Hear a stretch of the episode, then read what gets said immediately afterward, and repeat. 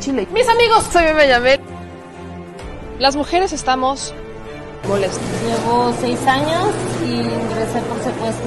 Por mi parte, yo no creo esa enfermedad. Yo. Mucha les y les duela. Bueno, ya saben. Nosotros salimos por la necesidad. ¿no? Gracias a Dios, a lo mejor vamos a volver a comernos dos veces al día. De la crisis que se vive en los hospitales en Tijuana. Aquí las noticias o te enchilan o te dejan picado.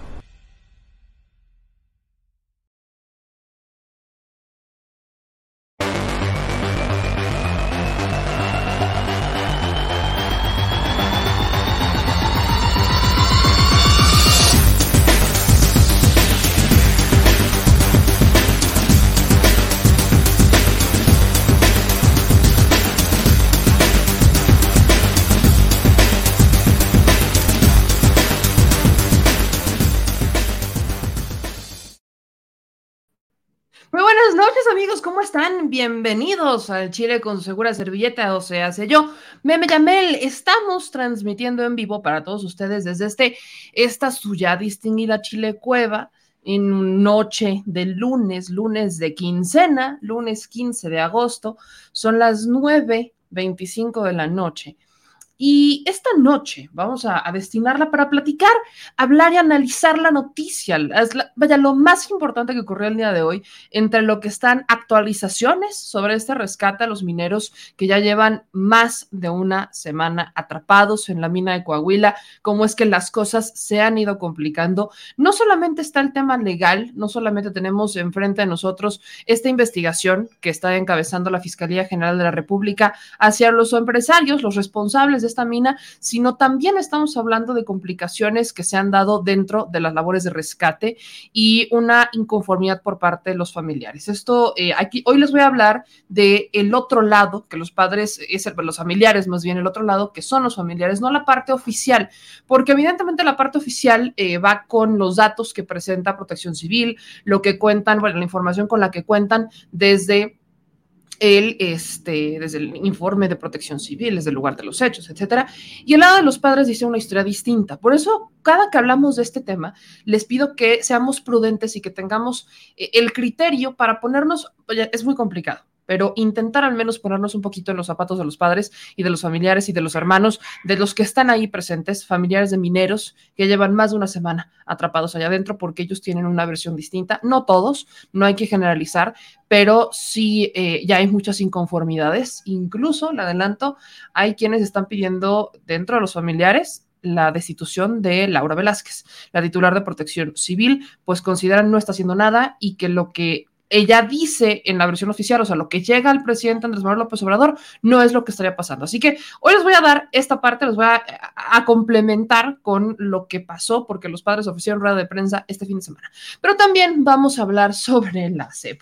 La Secretaría de Educación Pública ya oficialmente hubo destape y miren qué sorpresa nos llevamos, ¿eh? ¿Quién iba a pensar?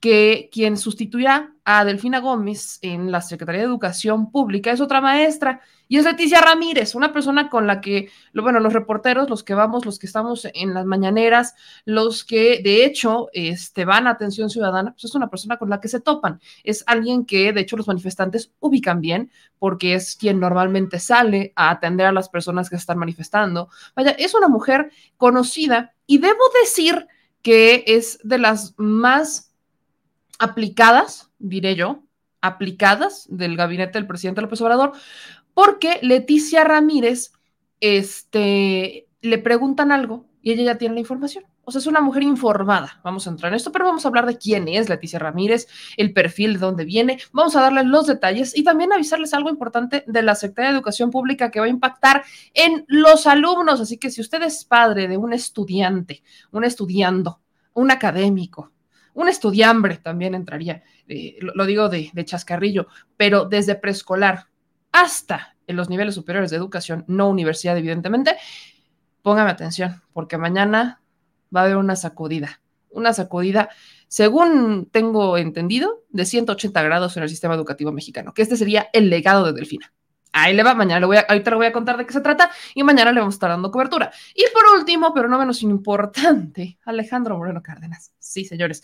Alito en problemas, repito, Alito en problemas. Y es que los ataques, como él diría, pero como muchos de nosotros lo decimos, consecuencias de sus hechos, consecuencias de sus acciones, el karma, como lo quieran llamar, le está llegando y de forma repetitiva. No solamente el tema de la Cámara de Diputados que esperamos poder aclarar con pelos, puntas y señas con el diputado Miguel Carrillo en unos momentos más, si es que nos acepta la llamada y se concreta esta entrevista, sino que también desde la trinchera de la gobernadora de Campeche, Laida Sansores, que no solamente encontró la manera de retomar el discurso en contra de Alejandro Moreno Cárdenas, sino que ya no se spoileó que mañana martes habrá martes del jaguar. Y sí, con nuevo audio, nuevo video y háganle como le quieran hacer. A ver si el juez esta vez se pone aquí muy, muy, muy chucho así con, con la gobernadora Laida Sansores, pero, pero como le repito, las consecuencias, el karma de Alejandro Moreno Cárdenas le está alcanzando de forma no sé, me reconforta, dejémoslo así. Y vamos a platicar en un minuto más, porque así que yo le pido a todos y a todos ustedes que me ayuden compartiendo esa transmisión porque se va a poner muy interesante. Así que ya saben, ya saben, apliquemos la ya favorita cadena informativa en donde usted me ayuda a compartir la transmisión deja sus comentarios, activa las notificaciones, ya sea que nos esté viendo en YouTube o si nos está viendo en Facebook. Usted me ayuda con esto y comparte y le pide a las personas con las que comparta que hagan exactamente lo mismo. Ya somos más de 400 mil, sí, ya vamos para los 401 mil en este canal y más de 345 mil ya en Facebook. Así que, oígame, ayúdenme a que cada vez seamos más y a que esta poblanita pueda llegar hasta sus casas, hasta sus pantallas y sus dispositivos, ya sea de donde sea que ustedes nos estén viendo, porque para mí es muy importante poder informarles y sobre todo platicar con todos ustedes. Ya ahorita voy a leer algunos de sus comentarios, pero para darle agilidad a todo esto, Quiero, quiero, iniciar con el tema de Alejandro Moreno Cárdenas, que yo sé que es, es un tema que nos, y fíjense, lejos del tema de la grilla, lejos que sea incluso al morbo, porque hay que aceptar que hay un morbo en torno a, a, lo que tiene que ver con Alejandro Moreno Cárdenas, hay también que entender que se trata del dirigente de un partido político que hasta hace no mucho era considerado uno de los partidos más importantes de México. Tan siquiera, bueno, fue, gobernó eh, todo un sexenio la presidencia de la República hace apenas cuatro años, ¿no? Fue gobierno el periodo pasado y hoy está en su completo debacle, en una completa, completa, completa debacle. Está en una destrucción, en un proceso total de destrucción. Y esto se está intensificando, se está intensificando de forma muy interesante, porque todo también parece indicar que el divorcio de la famosa alianza PRI-PAN-PRD que hoy escribíamos en esta eh, columna para SPR Informa, ese ya tan anunciado divorcio que muchos pronosticábamos, está ya llegando, parece que se intensifica. Ya eh, les estaré explicando de qué se trata, porque hay un temita relacionado con los candidatos a la presidencia de la República y todo parece indicar que no van a ir en alianza los partidos, ni siquiera de oposición pareciera que ya empezaron a darse cuenta de los errores que cometieron al unirse y eso está empezando a pasar factura. Pero lo que más ha pesado para esta alianza opositora son Alito, es Alito, es un Alito, es este ente político que encabeza el Partido Revolucionario Institucional, que con todos sus errores parece ser el aliado, el, mejor aliado de la 4T y parece, y lo digo honestamente, porque cada que la riega es tan evidente que hasta sus propios compañeros de alianza no lo quieren.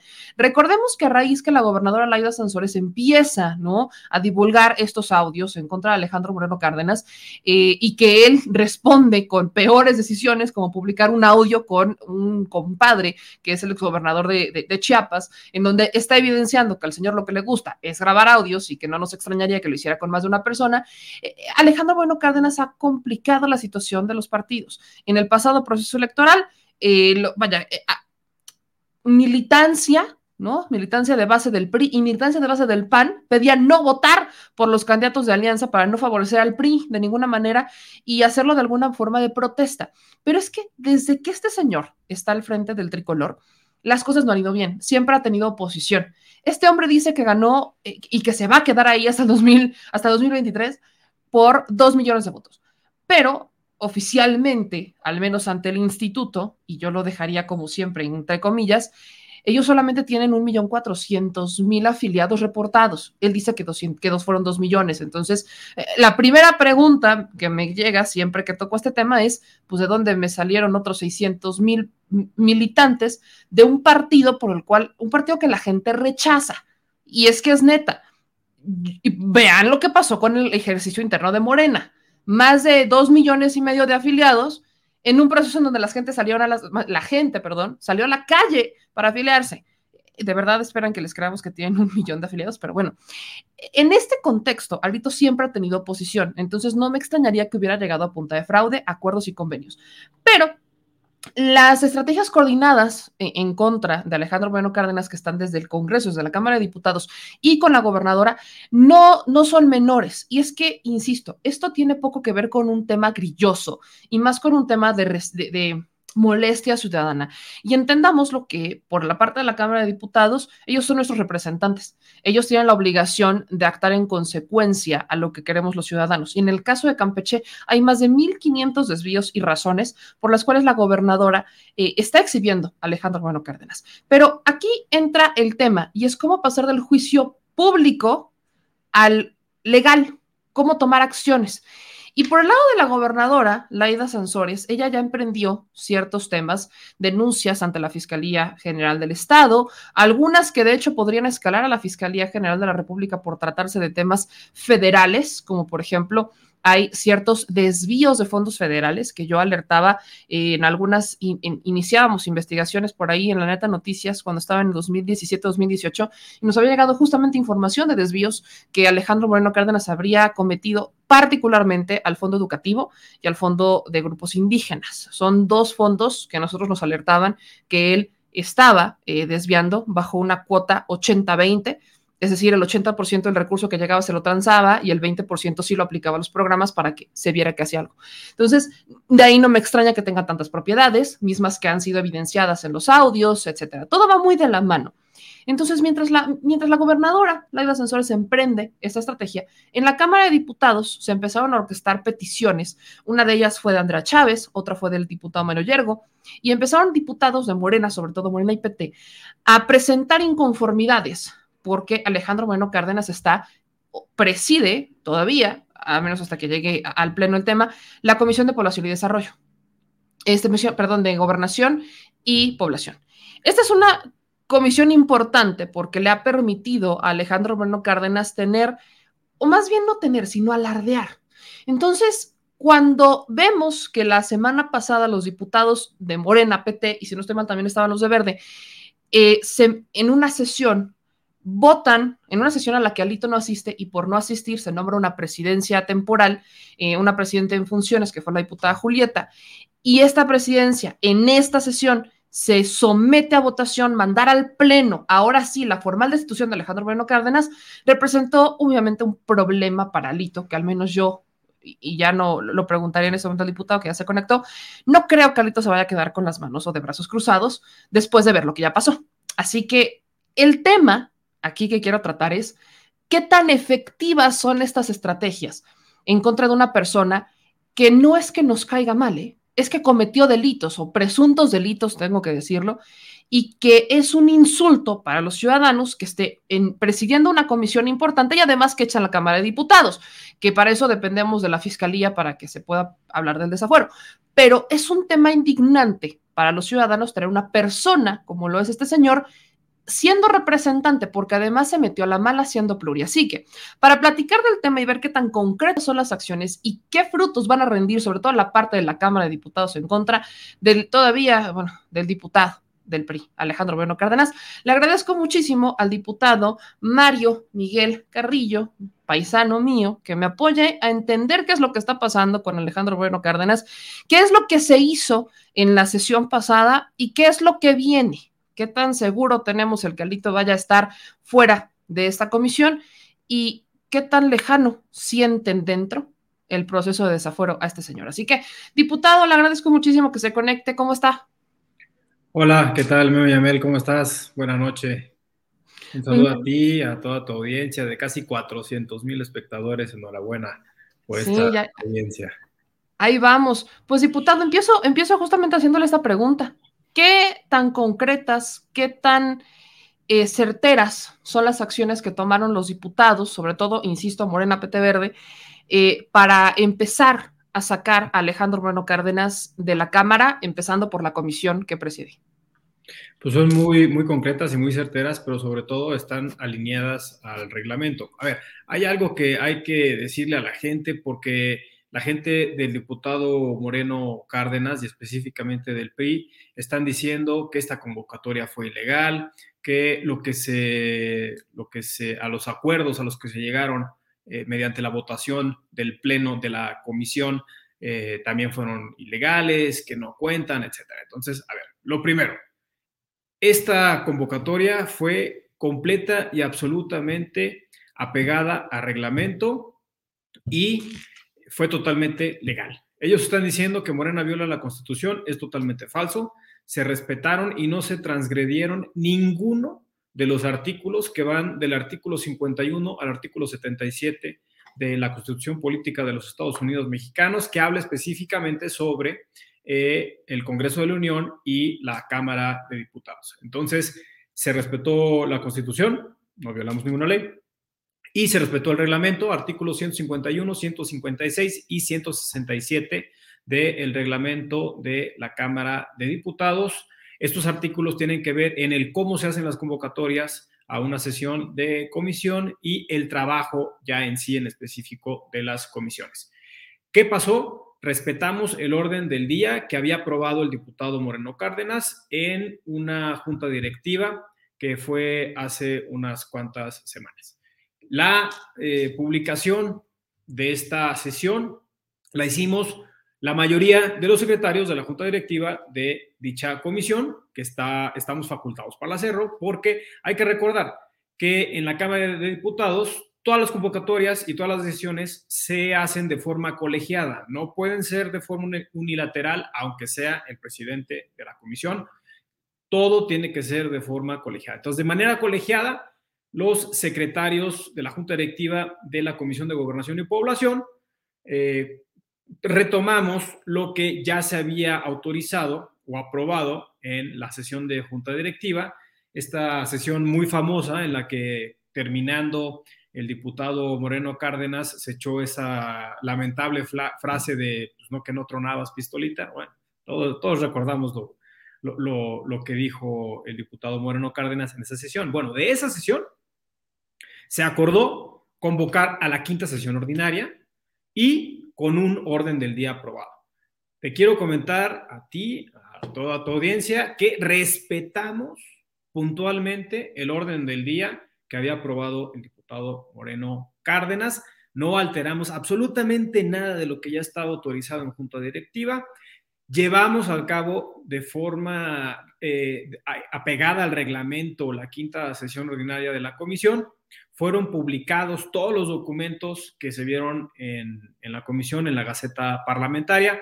Por ahí también el diputado Moreno Cárdenas se quejaba que eh, se hizo un cambio por parte del grupo parlamentario que estaba fuera de, de, tiempo, cosa que es absolutamente falso. Tenemos los acuses de recibo en el grupo parlamentario ante Jucopo, donde todo se hizo en tiempo y en forma, cumpliendo el reglamento y, como te digo, publicando en Gaceta Parlamentaria lo que íbamos a hacer. Entonces, la sesión fue completamente legal y apegada a reglamento.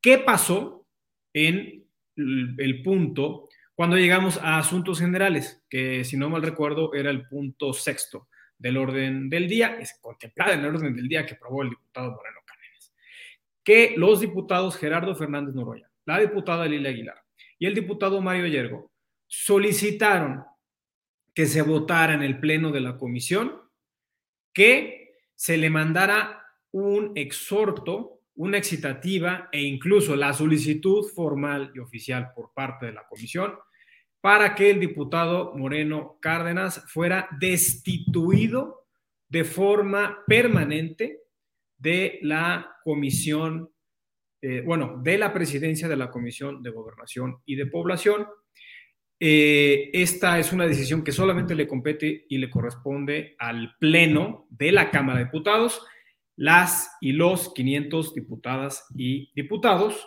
pero el exhorto y la excitativa se mandó a la Jucopo porque ellos son los que deben de incluirla o discutirla con mesa directiva para que sea incluida en orden del día eh, en el próximo periodo ordinario, que ya estamos a punto de arrancar el primero de septiembre. Entonces, eso fue lo que pasó. Totalmente falso lo que puso en un tuit el diputado Moreno Cárdenas de que nosotros lo habíamos destituido y que ya habíamos nombrado a la diputada Julieta Ramírez Padilla como la presidenta. Totalmente falso. A ver, lo que pasa es que yo creo que el diputado Moreno Cárdenas está tan ofuscado con el encargo que trae en el Partido Revolucionario Institucional que probablemente no le pone atención a, lo, a lo, que pasa en el ámbito legislativo, que pues, es su responsabilidad. Para eso es diputado plurinominal. Pero bueno, nosotros siempre nos referimos a la diputada Julieta Ramírez Paredia como presidenta en funciones y fue única y exclusivamente para esa quinta eh, sesión ordinaria de la comisión. Entonces, todo lo que está diciendo el diputado Moreno Cárdenas, la verdad es que pues, se cae y se desmorona porque está basada en eh, falsedades.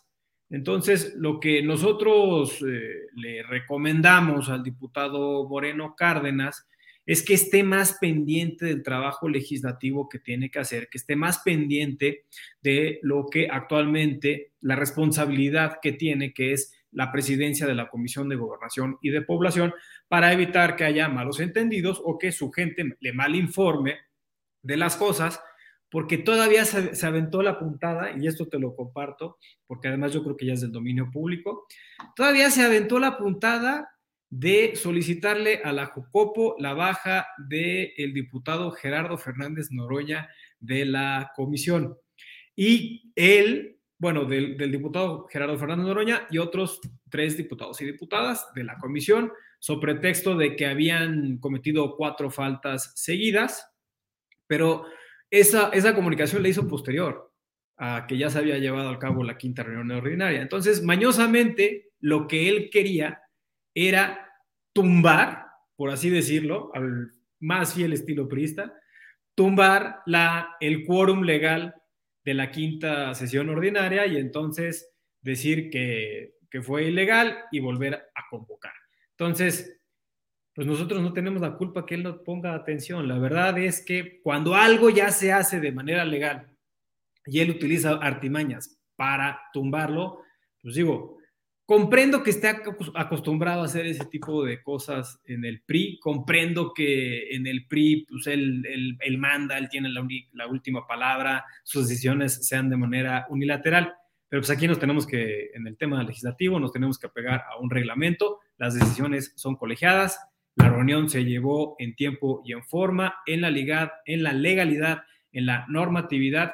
Lamento mucho que el diputado Moreno Cárdenas esté en esta actitud, porque además, y también te lo comparto, hasta confundido está, porque primero no, eh, él citó a una sexta sesión ordinaria, que por sí ya la traemos atrasada conforme a lo que ya se había aprobado en la comisión, pero la, citó sin haber consultado previamente a la junta directiva. Otra vez, todo tiene un caminito, todo tiene su reglamento. Y después, al ver su error, entonces se echa para atrás y dice, no, vamos a convocar entonces nuevamente a la quinta sesión ordinaria porque el quórum fue ilegal. Entonces, pues viendo las, las, comunicaciones y viendo los documentos oficiales con los sellos de recibido, con las fechas y con los horarios, nos damos cuenta que el diputado Moreno Cárdenas, la verdad es que en esta, en esta ocasión, pues la verdad es que sí se le escapó. Y pues ni modo, la quinta sesión ordinaria es completamente legal eh, y ya no puede, él ya no puede modificar y ya no puede cancelar lo que ahorita está. Entonces, ¿qué sigue? Y algo muy importante que el diputado Mario Yergo trató en esos asuntos generales.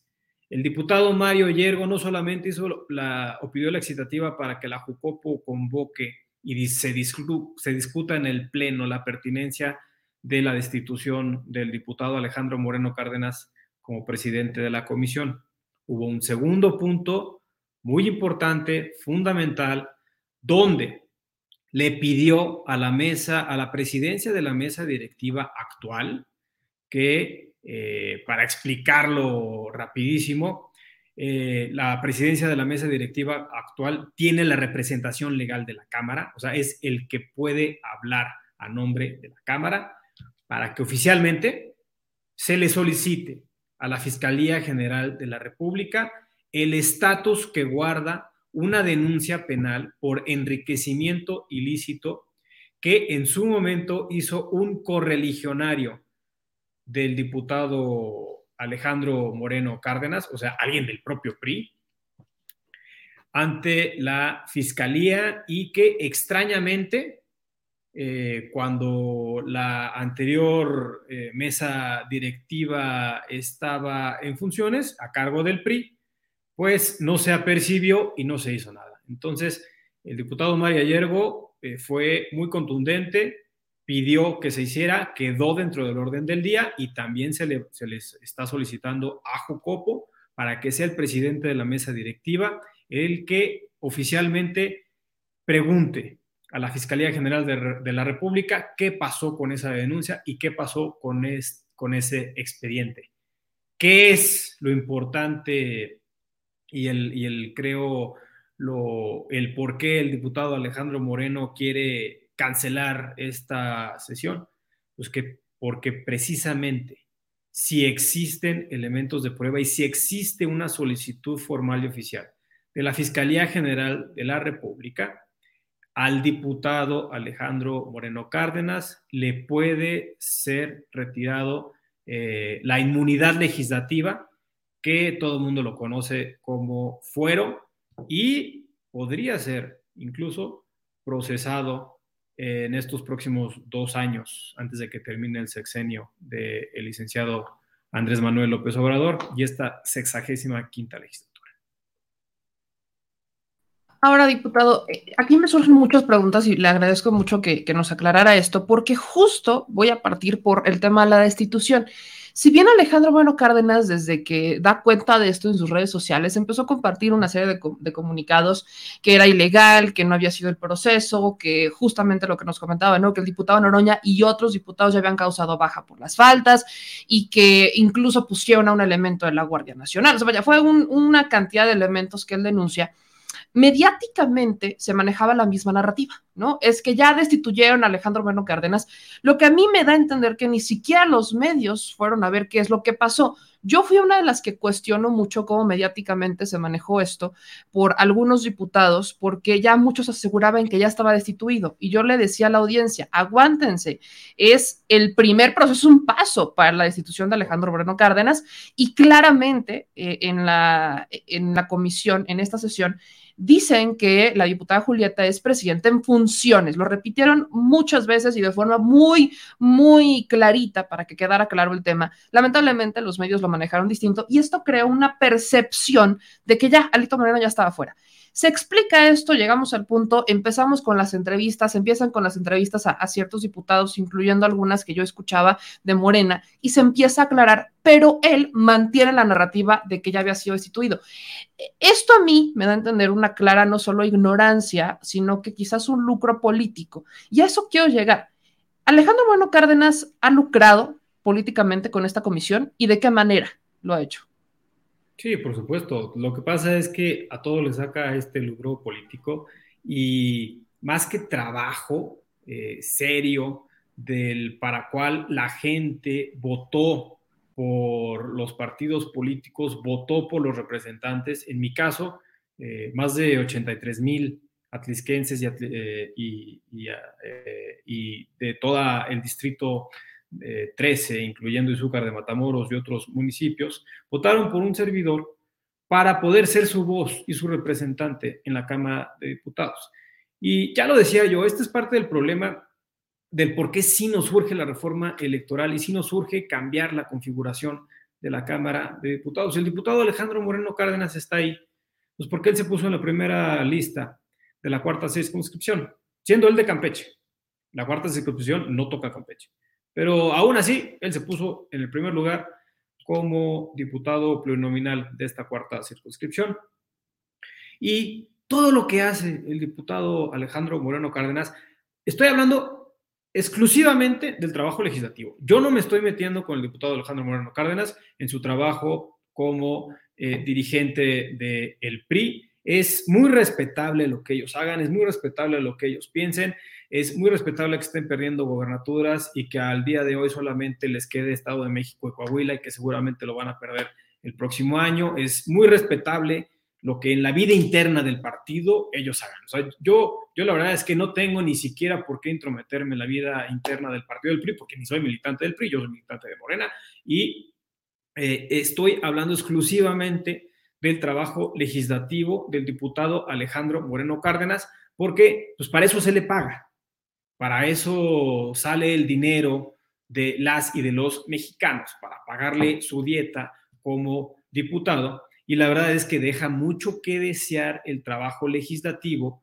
y él seguramente piensa que como en el revolucionario institucional le sirve el tema de la, narrativa, ganar la narrativa, generar algo en los medios de comunicación. Ya, ya ves que en los audios luego dicen que pues, es su brother, bueno, pues, los, algunos periodistas son sus brothers y él tiene control y este, hasta dice cómo hacer el manejo ahí con los medios de comunicación. Está bien.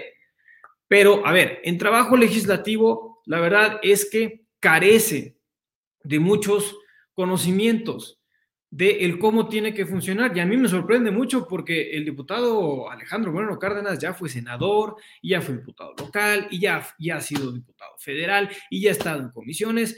Entonces yo no sé o no me explico de otra manera de que tenga este desconocimiento. Yo creo que no es desconocimiento, simple y sencillamente le quiere sacar raja política porque la necesita. Yo creo que él con, sus correligionarios priistas, necesita elementos para decir que sigue teniendo interlocución con la administración del licenciado Andrés Manuel López Obrador, interlocución que en dado caso le daría esta presidencia o le da esta presidencia de gobernación y de población, pues porque hay que recordar que para hacer más eficiente el trabajo en la Cámara, el más eficiente el trabajo legislativo desde San Lázaro, pues las presidencias de las comisiones tienen comunicación con sus pares de la administración. Entonces, en este caso, el diputado Alejandro Moreno Cárdenas, pues tendría bastante interlocución con el secretario de Gobernación, el licenciado Adán Augusto. Entonces, yo creo que sí le está sacando raja política y es algo que yo espero que no sea única y exclusivamente para poder eh, mediante esa interlocución que él está manejándole a sus correligionarios, pues sacar algo más que un provecho político. Entonces, al final, ¿qué es lo, lo importante?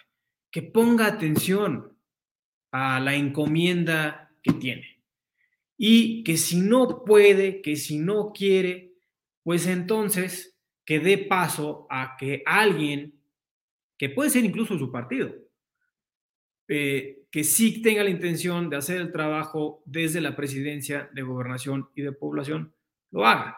A ver, hay otra cosa también fundamental e importante que también quisiera dejar claro.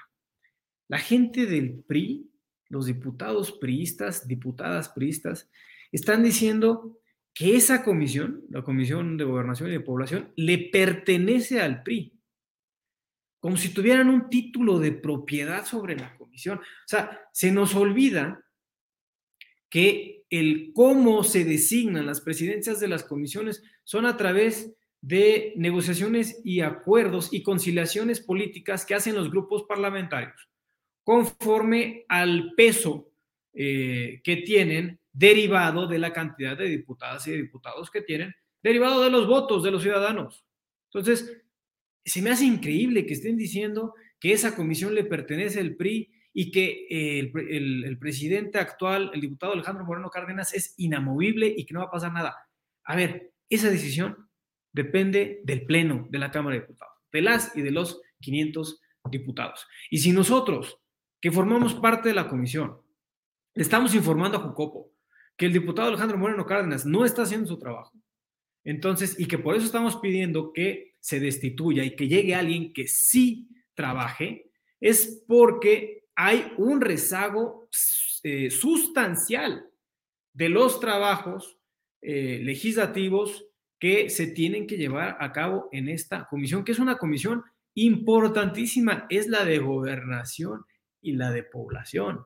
Entonces, no es un tema de que nosotros estemos confundiendo el papel y estemos viendo en la presidencia de la comisión al dirigente nacional del PRI y que por contentillo de los secretarios y de los integrantes de la comisión, como no nos cae bien, entonces ya para afuera. No, es un tema de que el señor está entorpeciendo el trabajo legislativo en la comisión.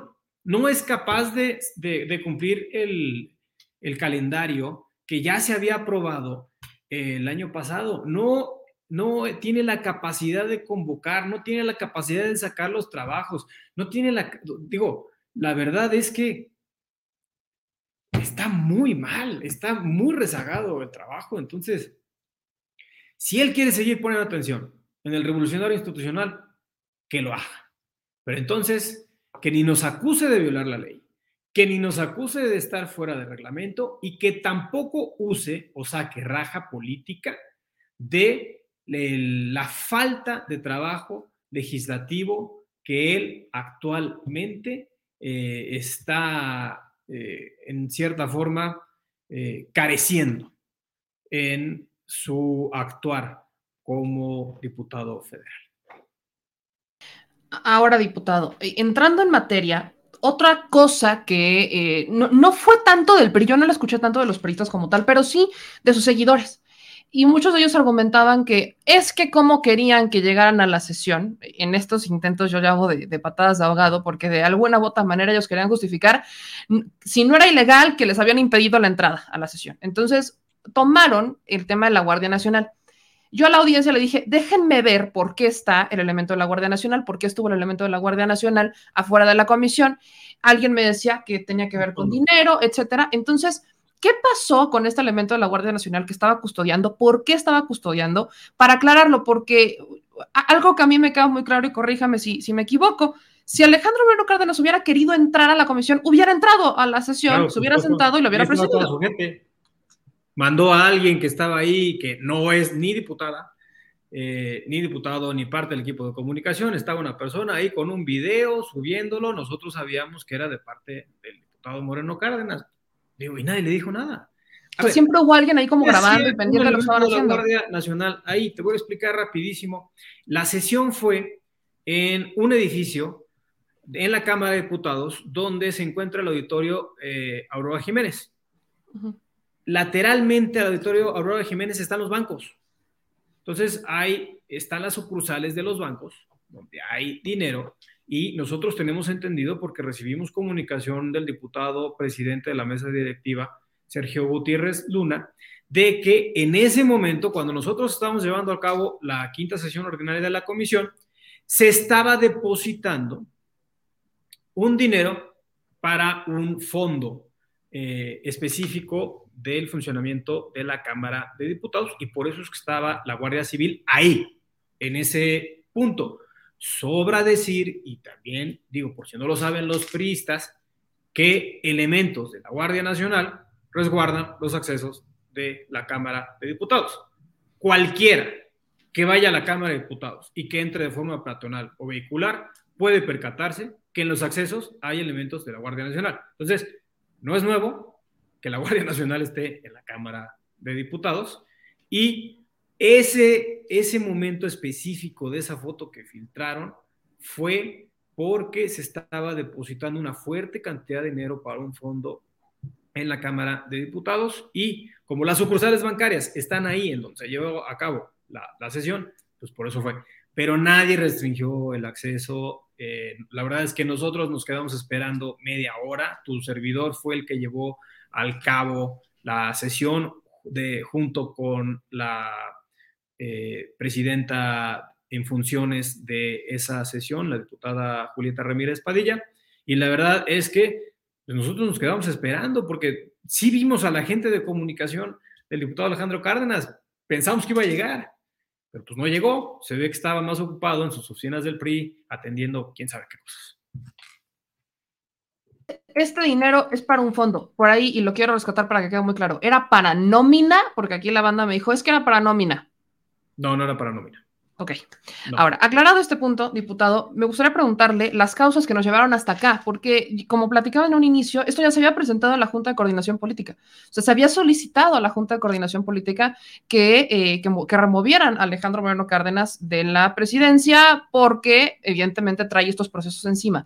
¿Por qué en la Junta de Coordinación Política no se mueven? Evidentemente de que está encabezada por un priista, eh, su obligación como diputados que están en la Cámara, que representan a los ciudadanos, no es favorecer a los amigos o a los compadres o a los aliados, es trabajar. Y creo que este es un tema prioritario. Pero ¿qué es lo que pasa? ¿Qué es lo que ustedes viven allá adentro?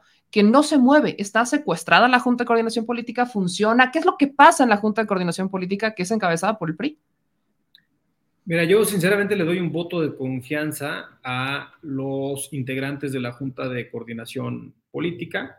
Eh, evidentemente, y por estos propios acuerdos que comentaba en el bloque anterior de las decisiones y los consensos de los grupos parlamentarios, pues el próximo periodo ordinario, que ya está a punto de empezar el primero de septiembre, va a haber un cambio en la presidencia de la mesa directiva.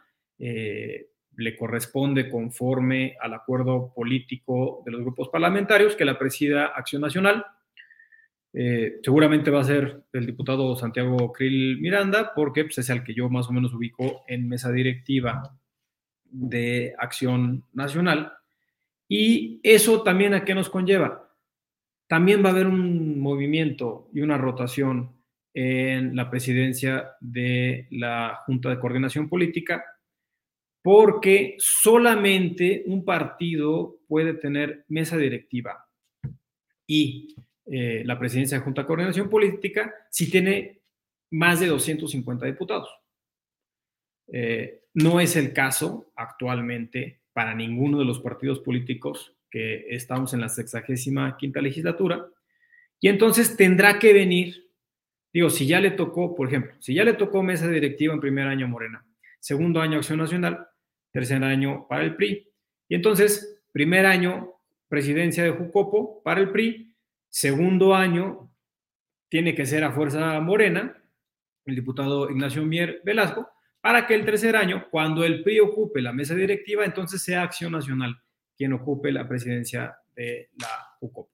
Entonces, eh, digo, si el diputado presidente Rubén Moreira pues ahorita por la carga de trabajo que tienen, digo, también hay que recordar, estamos, estamos también discutiendo en foro de Parlamento Abierto la reforma electoral, eh, traen, traen en Jucopo, traen este tema de una sentencia del Tribunal Electoral donde se decía que se debía de incluir, de incluir a Movimiento Ciudadano eh, para la comisión permanente. O sea, traen, traen varios temas eh, eh, atorados ahí en, en, que, son, es, que también son, son importantes y son trascendentales.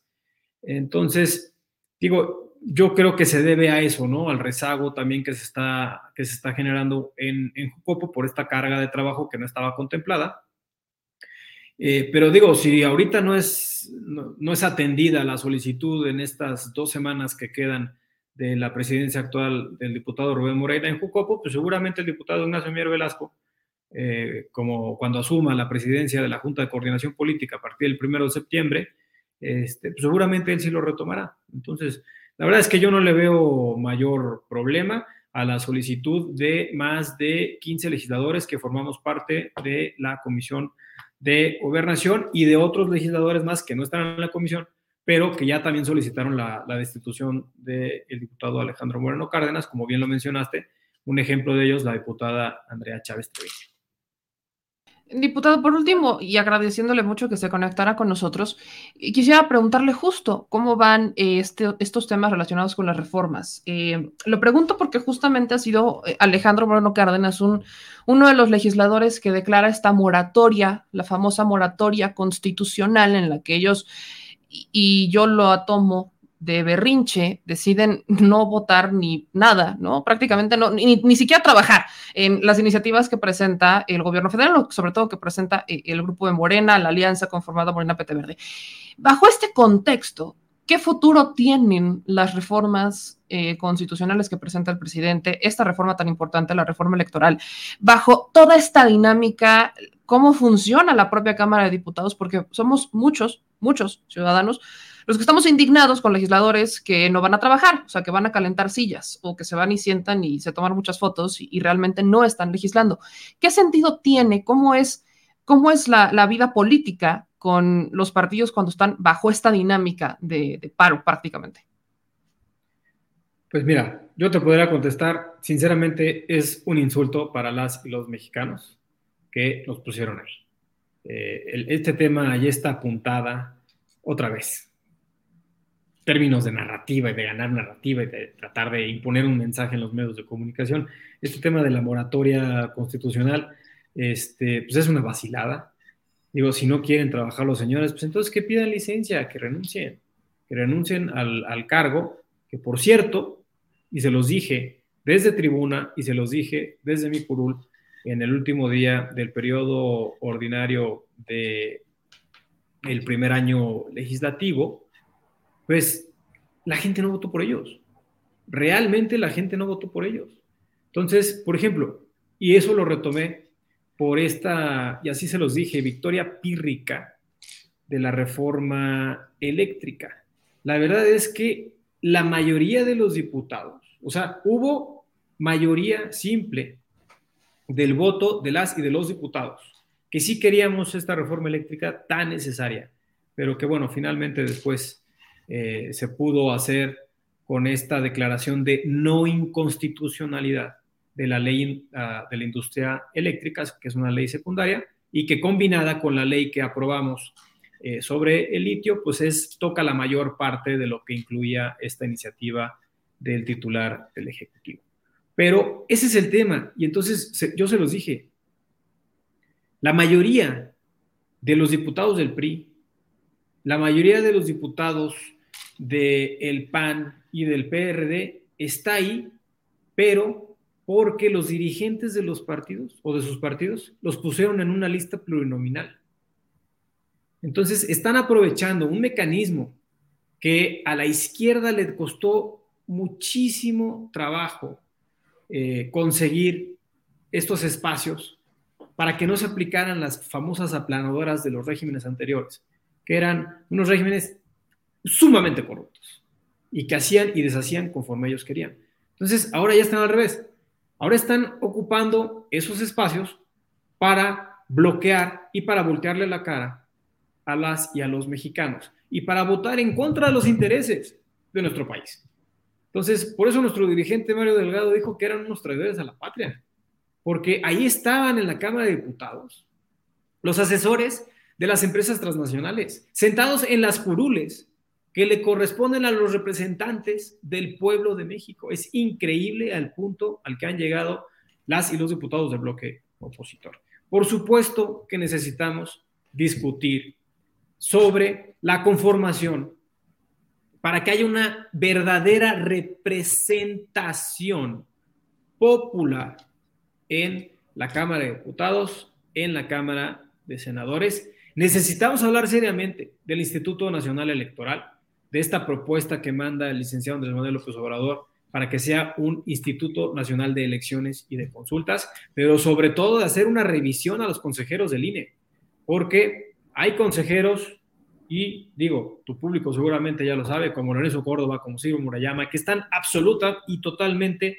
vendidos y son, eh, y son totalmente parciales en las decisiones que toman para afectar todo lo relacionado con la cuarta transformación y, por ejemplo, cuando salen los audios del diputado Moreno Cárdenas diciendo que había recibido 25 millones de pesos del PRI, de, Cinépolis, perdón, eh, para sus campañas del PRI específicamente ahí para lo que tiene que ver en la zona de Michoacán y etcétera, Lorenzo Córdoba como que hace que, la Virgen le habló y no hace nada y no exhorta nada y no hace ningún pronunciamiento. Pero caso contrario, cuando Morena quiere cumplir su palabra de devolver la mitad de las prerrogativas que le tocan, porque nosotros sí pregonamos con el ejemplo y si aplicamos el principio de no robar, de no mentir y no traicionar al pueblo de México, entonces los malos somos nosotros y nos meten auditorías a nosotros, a Morena, y nos meten sanciones. ¿De qué se trata? Entonces, ese es parte de la importancia de discutir los temas torales en materia legislativa que necesita el país. Y estos señores salen con puntadas de vamos a realizar una moratoria constitucional y en automático vamos a decirle no a todo lo que manda el presidente. ¿Cómo? ¿Y entonces para qué te pagan? Pues entonces devuelve la dieta, devuelve el cargo y vete a hacer otras cosas. Pero ¿sabes por qué no van a devolver el cargo y sabes por qué no van a pedir licencia? Pues porque eso les da inmunidad legislativa y, solamente para eso están en la Cámara de por la inmunidad legislativa que les concede el cargo, no por otra cosa. Y por eso así empecé este bloque. Es un insulto a las y a los mexicanos que estén con esa actitud. Diputado, ¿qué tan cierto es que en Morena no hay voluntad? Y digo Morena porque es el partido mayoritario que no hay voluntad para aprobar y siquiera sentarse a negociar propuestas del PAN PRI que argumentan mucho eso. ¿Es cierto que no hay voluntad? Totalmente falso. Tan hay voluntad que armamos foros de parlamento abierto. En la reforma eléctrica armamos foros de parlamento abierto. Ellos dos semanas antes de la, de la discusión y la votación de la reforma sacaron un pliego de 10 puntos, de los cuales dos ya estaban en la ley de la industria eléctrica, ya estaban siendo discutiendo, eh, eh, se estaban discutiendo en la Suprema Corte de Justicia de la Nación para ver si eran inconstitucionales o no. Y los otros ocho fueron incluidos en la propuesta que mandamos. Eh, a mí me tocó estar en la sesión de, de la comisión, ahí en el pleno de la Cámara. me tocó ver la intervención del diputado Ignacio Mier Velasco en comisión, diciendo, señores, aquí está, Pidieron 10 puntos, aquí están. Entonces, vámonos a votar al Pleno, vámonos ya la siguiente semana a votar eh, lo que ustedes están proponiendo. Y ni así la votaron a favor. Entonces, lo mismo estamos haciendo ahorita para la reforma electoral. Hay un foro de parlamento abierto que ya empezó, donde se está invitando a todas las voces. Y estos señores salen con la puntada de hacer un foro de parlamento abierto a la reforma eléctrica alterno en la misma sede. Increíble. Es realmente, o sea, en verdad, no tienen ninguna intención de legislar. Ellos lo que quieren es el show mediático. Y entiendo, o sea, en verdad entiendo que ellos piensen y crean que el show mediático les funciona. no les funciona que hoy Morena tiene 22 gobernaturas en menos de 7 años. Entonces, eh, yo creo que deberían de replantear la estrategia. Deberían, y ese es el problema también, yo se lo dije en un programa a una diputada de el PRI, este problema de tener tantas cachuchas, de que un día me pongo la cachucha de dirigente nacional, al día siguiente me pongo una cachucha de vicepresidente de una comisión que quién sabe para qué sirve, en eh, la ONU, en Derechos Humanos en Ginebra, y al otro día me pongo una cachucha como presidente de un grupo de partidos eh, políticos en Latinoamérica y el Caribe, o sea, y otra me pongo la cachucha del legislador y la otra me pongo la cachucha del presidente de comisión, o sea, está totalmente, está totalmente perdido en las actividades que realmente tienen que realizar. Hoy, el trabajo que debe de hacer Alejandro Moreno Cárdenas es el de legislar. Esa debe de ser su prioridad, porque por eso se puso en la lista plurinominal, por eso tomó protesta el año pasado y para eso se le está pagando. Si además él quiere ser dirigente de un partido político, que lo haga, pero su prioridad debe de ser con el pueblo de México, con las y los mexicanos, por un espacio de representación popular que hoy tiene y que el sueldo y el encargo se lo dieron eh, el pueblo de México, las y los mexicanos. Y diputado, permítame ser chismosilla, ¿no? Que es la chamba de todos nosotros cuando estamos en esa trinchera. ¿cuántas iniciativas ha presentado? Alito, por ejemplo, no, no hablaré del PRI en general, pero usted, ¿cuántas iniciativas sabe que haya presentado Alejandro Moreno Cárdenas? Es más, ¿cuántas propuestas ha encabezado Alejandro Moreno Cárdenas desde la comisión, desde la comisión que preside? Mira, iniciativas sí ha presentado el diputado Alejandro Moreno Cárdenas, pero son estas iniciativas que van en conjunto con un grupo parlamentario. Ok. Entonces, de manera individual, que yo tenga conocimiento, cero. Ninguna. En manera como grupo parlamentario, ya, ya, lleva varias. Este, y bueno, digo, se respeta, ¿no? O sea, es, es totalmente respetable. Pero, otra vez, su prioridad debe de ser su trabajo como legislador. Esa debe de ser su prioridad. Y ya que acabe con su chamba de, legislador y ya que saque todos los pendientes, pues entonces hay que se vaya Insurgente Sur a, dirigir al remedio del partido político que dirige. Diputado, le agradezco muchísimo y espero verlo de regreso por aquí justo para, le extiendo la invitación para hablar sobre la reforma electoral. Creo que, creo que hace falta mucha difusión sobre, sobre el tema y mucha discusión y pues desde, desde esta trinchera le vamos a estar dando muy duro al tema, entonces eh, lo estaremos buscando, si le parece. Si nos sí, claro, y agradezco en ese punto en específico decirle a toda tu audiencia que actualmente eh, las y los diputados de la coalición Juntos Hacemos Historia, pero específicamente de Morena, estamos llevando al cabo actualmente en cada uno de los distritos que representamos asambleas informativas de la reforma electoral, donde se le está diciendo a la gente eh, el, tema de, la discusión de esta iniciativa que nos mandó el presidente de la República, que toca 18 artículos de la Constitución y 7 transitorios, para que la gente sepa, así como lo hicimos con la reforma eléctrica, el contenido de la reforma electoral y que no se vaya con la finta de este posicionamiento mediático o de la narrativa que trae el bloque opositor. También los, invitamos para que se conecten al canal del Congreso y que puedan ver en vivo las mesas de debate de este foro de Parlamento abierto eh, sobre la reforma electoral que se está discutiendo no solamente la iniciativa que mandó el presidente, se están discutiendo 18 iniciativas más que han presentado partidos políticos en conjunto como grupo parlamentario o que han presentado de manera individual diputados y diputadas de la sexagésima quinta legislatura. Hablando de eso, diputado, ¿usted tiene fecha para la, la, hizo o ya hizo la suya, su asamblea informativa? Todavía no la organizo, eh, la voy a organizar después del el 27 de agosto, que va a ser en esa fecha, es una, es una fecha importante porque esa la va a organizar nuestro coordinador del grupo parlamentario, el diputado Ignacio Mier Velasco. Entonces, la verdad es que me estoy esperando para que en Puebla primero sea él y luego ya va un servidor.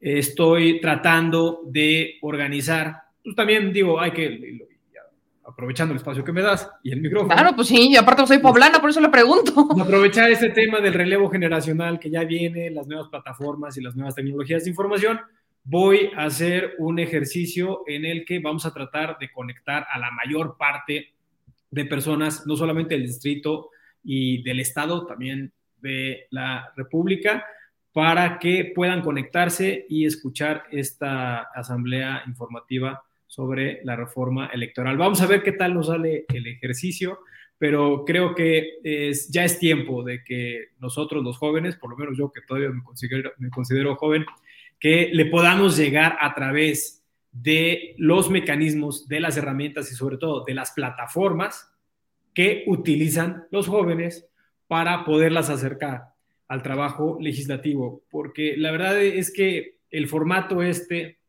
de la asamblea presencial eh, es para mí un poco arcaica y pues, de los partidos del régimen anterior, cuando querían ahí hacer un, un, evento masivo y llevaban aplaudidores y cosas así. Entonces, la verdad es que el objetivo es que la gente conozca el fondo de esta reforma y por eso quiero aprovechar estas plataformas digitales para que la mayor cantidad de gente eh, pueda conectarse. Estoy seguro que los jóvenes van a aprovechar esta plataforma.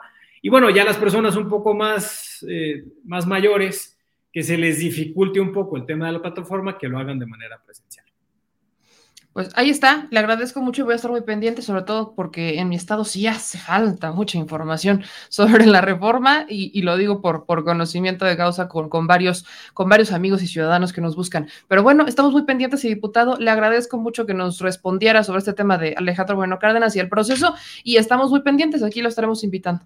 No, al contrario, te agradezco a ti por el espacio que me brindaste y buenas noches y otra vez enhorabuena. Espero que próximamente, muy pronto, ya estemos en los 500 mil eh, espectadores. Pues muchísimas gracias, ahí vamos y le mando un abrazo, que pase una excelente noche. Hasta luego, buena noche. Ahí lo tienen, ahí está. No andaba yo tan equivocado, oiga, no andaba yo, tendré la, la, cara de arcaica, por ahí dicen, pero no, justo lo que les estaba diciendo en cuanto a la destitución de Alejandro Bruno Cárdenas es que es un proceso. Por ahí muchas personas me decían, no memes, que no sé quién, no sé quién, no, me acuerdo, que había leído en el programa que había sido porque los, los de la Guardia Nacional estaban custodiando una nómina. Yo les dije, ¿nómina de dónde? Ya que nos parecemos a Sergio Sarmiento. No, ya nos aclaró eh, el diputado Mario Miguel Carrillo de qué se trata. El diputado justo estuvo presente en esta sesión y lo saco a tema porque no faltó el que acá en el comentario me dijo, meme, ¿qué atrasado está esta persona? Ya destituyeron a Lito y yo. Espérense, fue un proceso, es un proceso, no es como, a ver, si las cosas pudieran ser tan sencillas como siéntate y córrelo, él ya hubiera estado destituido desde hace mucho. En este caso estamos hablando de un asunto político que tiene un proceso, lleva un trámite y algo que yo no esperaba, que agradezco esta aclaración, es el tema de la Junta de Coordinación Política, ¿no? Eh, viene un relevo también en la Junta de Coordinación Política y este relevo es que el diputado Nacho Mier, el coordinador de los diputados de Morena en la Cámara, va a ser el próximo presidente de la Junta de Coordinación Política para este siguiente periodo, a que inicia en septiembre. Y eso evidentemente va a poner en, en, avance muchas cosas, así que yo esperaría que los diputados lo aprovechen. Aprovechen que la Junta de Coordinación Política estará justamente encabezada por un morenista para poder avanzar en ciertos temas que se han quedado congelados. Yo no le doy tantos votos de confianza al diputado Moreira, evidentemente, miren, no tengo nada en contra del diputado Moreira, pero tampoco es así como que digan, ay, me ha dado muchos elementos para pensar que va a actuar conforme a derecho y no conforme a, evidentemente, proteger al grupo parlamentario. Es priista, oiga, o sea, e, es un priista protegiendo a otro priista. Evidentemente, y lo digo honestamente, no es este, algo que, yo me esperara del diputado Moreira que diga, ay, sí, vamos a votarlo a ver qué pasa, porque evidentemente es algo que se votará por mayoría, no necesita mayoría calificada, simplemente es la simple y esa ya lo tiene garantizada Morena PT Verde, así que evidentemente la destitución de Alejandro Bueno Cárdenas es un proceso inevitable que está intentando este, destruir este señor del origen de la sesión para evitar que llegue al Pleno, pero sea como sea, es un tema que ya se presentó, que ya se presentó, uno, tanto en documentos ante la Junta de Coordinación Política como en un exhorto y este exhorto sale de esta comisión que hasta el momento sigue encabezando Alejandro Moreno Cárdenas, un exhorto para que la Junta de Coordinación Política ponga el tema en el Pleno y que no se haga guaje. Creo que ya aclarado el punto, podemos proseguir y qué bien que tenemos estas plataformas y qué bien que nos este, aclara el tema el diputado Mario, Mario Miguel Carrillo, diputado federal por Morena, por el Estado de Puebla ya me tocaba entrevistar a alguien de mi estado, oiga. Vámonos también hablando del tema antes de cortar, antes de cortar la inspiración, al spoiler. Vamos al spoiler para estar bien enterados, sobre todo. ¿Y enterados de qué? De que el jaguar ruge mañana. Desde casa, de forma caserita. Caserita, sencillita y carismática. Pero bien importante lo que dice la gobernadora Laida Sánchez. Escucha esto. Yo sé qué querés que llegue el martes del jaguar. Nuevo audio de Alito. Atención, Che López Dóriga. Atención, medios nacionales. Se va a poner buenísimo. Va a ser sencillito, porque con estas pavadas del juez, que tiene que ser en mi casa. Pero los espero a todos. Besito, pibes.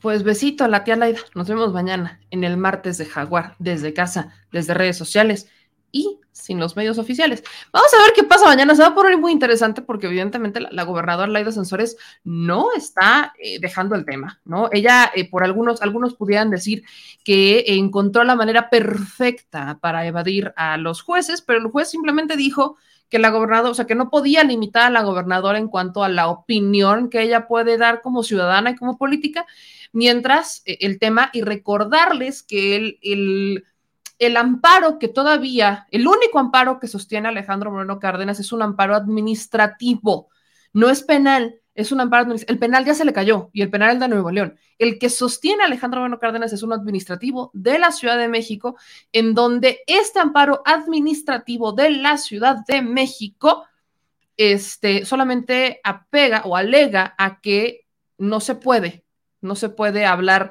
del tema usando los recursos del estado de Campeche, simplemente le, le, o le queda, llamémoslo así, a eh, Alejandro Moreno Cárdenas, pues quedarse callado, ¿no? Quedarse callado y, y pues ya, nada más, le, quedará aguantarse, porque lo único que está, en lo que está impedida la ida Sansores es en utilizar al medio público los recursos del Estado para publicar o hablar de estos audios, pero si lo hace desde sus redes sociales, si lo hace desde su trincherita, con su celular o con su equipo o con su sueldo, como ella lo quiera manejar, no hay nada que pueda frenarla. Así que, sí, el jaguar, el jaguar sigue, sigue adelante. Pero bueno, vamos a darle con más información. Y ahora quiero hablar del tema de seguridad, que evidentemente es un tema, es un tema y es un tema importante, y tiene que ver con lo que es la primera reunión, la primera reunión encabezada por la primera reunión oficial, que no es ni siquiera dentro de este de la mañanera, pues, del contexto de la conferencia de prensa, sino que fue un, el primer informe de seguridad que se da, evidentemente, especial bajo el contexto de los hechos violentos que se dieron en México en las últimas semanas. Nosotros entrevistamos a mi querido Luis, Luis Chaparro, que le mando un abrazo, periodista, que él se dedica a, investigar temas relacionados con migrantes, narcotráfico y demás, por los acontecimientos que derivaron de Celaya, eh, Chihuahua sobre todo, sobre todo el tema de Chihuahua, pero cómo era también algo que venía después de Celaya y después de, este, de, Jalisco.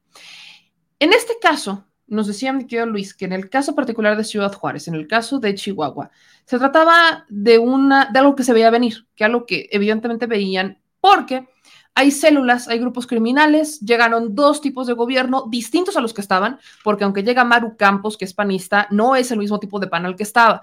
Entonces llega Maru Campos, una panista distinta a los que estaban a la gobernatura del estado, y llega este Cruz Pérez Cuellar, morenista, a, eh, a Ciudad Juárez. Entonces van con negociaciones distintas y esto genera como un conflicto. Llegaron, llegó un grupo de, este, de personas a entrar a El Cerezo, al número 3, que es considerado la oficina del cártel de Juárez, y eh, les matan a algunos integrantes, era un, cártel contrario, vienen las disputas y los, vaya, los que son del cártel de Juárez que estaban afuera empezaron a armar todo este bloqueos, incendios e incluso asesinatos, porque en Ciudad Juárez sí hubo asesinatos a personas, a civiles, a modo de represalia.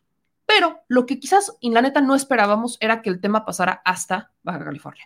Ahí las cosas cambiaron un poco, porque el caso de Jalisco, Guanajuato y también el caso de este, Chihuahua son, venían derivados de acontecimientos relacionados con grupos de narcotraficantes, grupos delictivos. En el caso de Jalisco y Celaya era porque había un grupo de personas, un grupo criminal que Cártel Jalisco Nueva Generación, que consideraba que habían detenido a dos de sus grandes integrantes, cosa que no fue cierta, se detuvieron a otras personas vinculadas a ellos, pero no se detuvo a los que se tenían en la mira, empezaron a hacer los bloqueos y demás. En el caso de Chihuahua se lo acabo de explicar, pero el caso de Baja California para muchos no tuvo sentido. Entonces, eh, evidentemente, si sumamos, ¿no? Jalisco, Guanajuato, Chihuahua y le sumamos Baja California, son cuatro estados que en menos de una semana tuvieron acontecimientos seguidito, porque fue un día Jalisco y Guanajuato, al otro día fue Chihuahua y al otro día fue Baja California.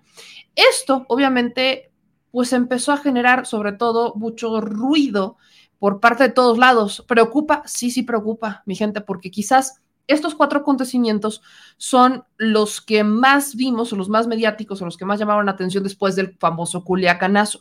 Nadie, y lo digo en serio porque yo he sido muy insistente en el tema, ha tomado en cuenta lo que se ha informado en los, en los jueves de cero impunidad o las detenciones, que de hecho apenas hubo detenciones en Michoacán y hubo, eh, este, vaya, eh, ¿cómo se llama esto? Decomisos, hubo decomisos importantes también en Michoacán. No, no, no hablan de ellos, como que las cosas buenas no las mencionan. Cuando hay detenciones, cuando hay sentencias y cuando hay decomisos, hagan de cuenta que nadie dice nada. Sobre todo hablo de los medios grandes. Pero en el caso de lo malo siempre va a pesar más. Así que el ruido fue muy grande. Y no faltó, esto sí me pareció muy interesante, el comunicador que se le hizo muy fácil decir que como el presidente va por la militarización de la Guardia Nacional, que sí es una militarización de la Guardia, no las quitarla como la, el mando civil y que sea militar, eh, querían meter en la narrativa que el presidente estaba orquestando estos ataques para que entonces se vea la necesidad de implementar una Guardia Nacional Militar, porque es la que tiene la capacidad para este tema. Y no se dieron cuenta que jugando con esta narrativa le dieron la razón al presidente, porque los mandos civiles se ven sobrepasados ante este tipo de acontecimientos y son los mandos militares los que tienen la fuerza para hacerlo. Así que intentando echarle la culpa al presidente con un complot que, si somos lógicos, yo no le encuentro sentido, porque a lo más, lo más que ha luchado esta administración es por marcar una diferencia con Calderón. Y si esto fuese cierto, sería exactamente lo mismo que pasó con Calderón vaya, creo que es ilógico para todos sus sentidos. Todas las personas que tenemos más de 3 centímetros de cacumen entendemos lo ilógico que hay en el argumento de que fue orquestado por el gobierno federal, porque sería ilógico que estás toda tu administración luchando para marcar una diferencia en contra de tus administraciones pasadas, sobre todo contra la Calderón, ahora digas, ay, voy a hacer lo mismo. Es ilógico, sobre todo en estos tiempos en donde la gente sabe todo, lo entiende todo, ve todo, se politiza y se activa. Pero para algunas personas esto, esto era real, esto les hacía muy lógico, les hizo mucho sentido, y el presidente ordena un informe de seguridad extra, vaya, fuera de la mañanera, en donde lo encabezó el secretario de Gobernación Adán Augusto. Y aquí se dieron muchos datos, fueron muchos datos los que se dieron. Uno de los datos que se da, que creo que es importante rescatar, es sobre los hechos violentos, vamos por partes de Jalisco y Guanajuato, que ya habíamos informado sobre ellos, pero quiero hacer como una recapitulación de los hechos que, que han estado aconteciendo para que usted los tenga en un solo video y los pueda ver y los pueda compartir como digo yo, para desfifilizar a la nación. Que no es extinguir a los fifis, que también ya muchos me llaman la exterminator. Oiga usted. Pero bueno, el tema aquí es que sí hay que estar muy truchas con el asunto de la seguridad y qué mejor que usted tenga la parte oficial. Esta es la parte oficial. Así que ahí le va lo que dijo, lo que se fue informando, que es un punto creo importante este, relacionado con la seguridad, lo que pasó en Jalisco y en Guanajuato, que es el inicio, estos fueron los primeros acontecimientos de esta ola de violencia que empezamos a tener en el país. Esto es lo que dijeron en este, en este informe eh, especial sobre seguridad. Lo más reciente, 9 y 10 de agosto, en operaciones en Islahuacán del Río Jalisco, aquí en esta, en esta operación eh, se recibió la información de que se estaban moviendo una serie de vehículos, más de 20 vehículos, con eh, gente armada en esa área. Todo el área de Jalisco, la Guardia Nacional, el Ejército, tiene un despliegue importante. Aprovechando ese despliegue, en base a esa información que nos estaba llegando, se este, alertan a todos los, que, eh, las tropas que se tenían y desde, ubican, ubican a, estos, vehículos. Eh, se, realiza una operación, se ubica que hay un campamento donde está esa concentración de, mm, personas de la delincuencia organizada y hay una, agresión. Eh, resultado de esta agresión eh, se pide el apoyo eh, y, el comandante de la quinta región militar eh, se traslada en un helicóptero para reforzar las actividades que se estaban desarrollando. hay una segunda agresión, a la hora que llega el comandante en el helicóptero también es agredido, de tal manera que, se eh, pudieron realizar eh, la detención de seis agresores, uno de ellos o un agresor más eh, fallece ahí, se aseguran 40 armas, 10 granadas, 14 vehículos, de ellos 10 blindados, tres motocicletas y un dron con explosivos. Eh, esto fue lo que, lo que eh, se logró eh, en, en, las operaciones de este, asegurar. Siguieron las operaciones, esto fue el día 9, el día 10, ya, el 9 fue por la tarde, ya el día 10 eh, en la mañana siguieron las operaciones, todavía se localizaron algunas, algunas eh, armas y vehículos que fueron asegurados. Eh,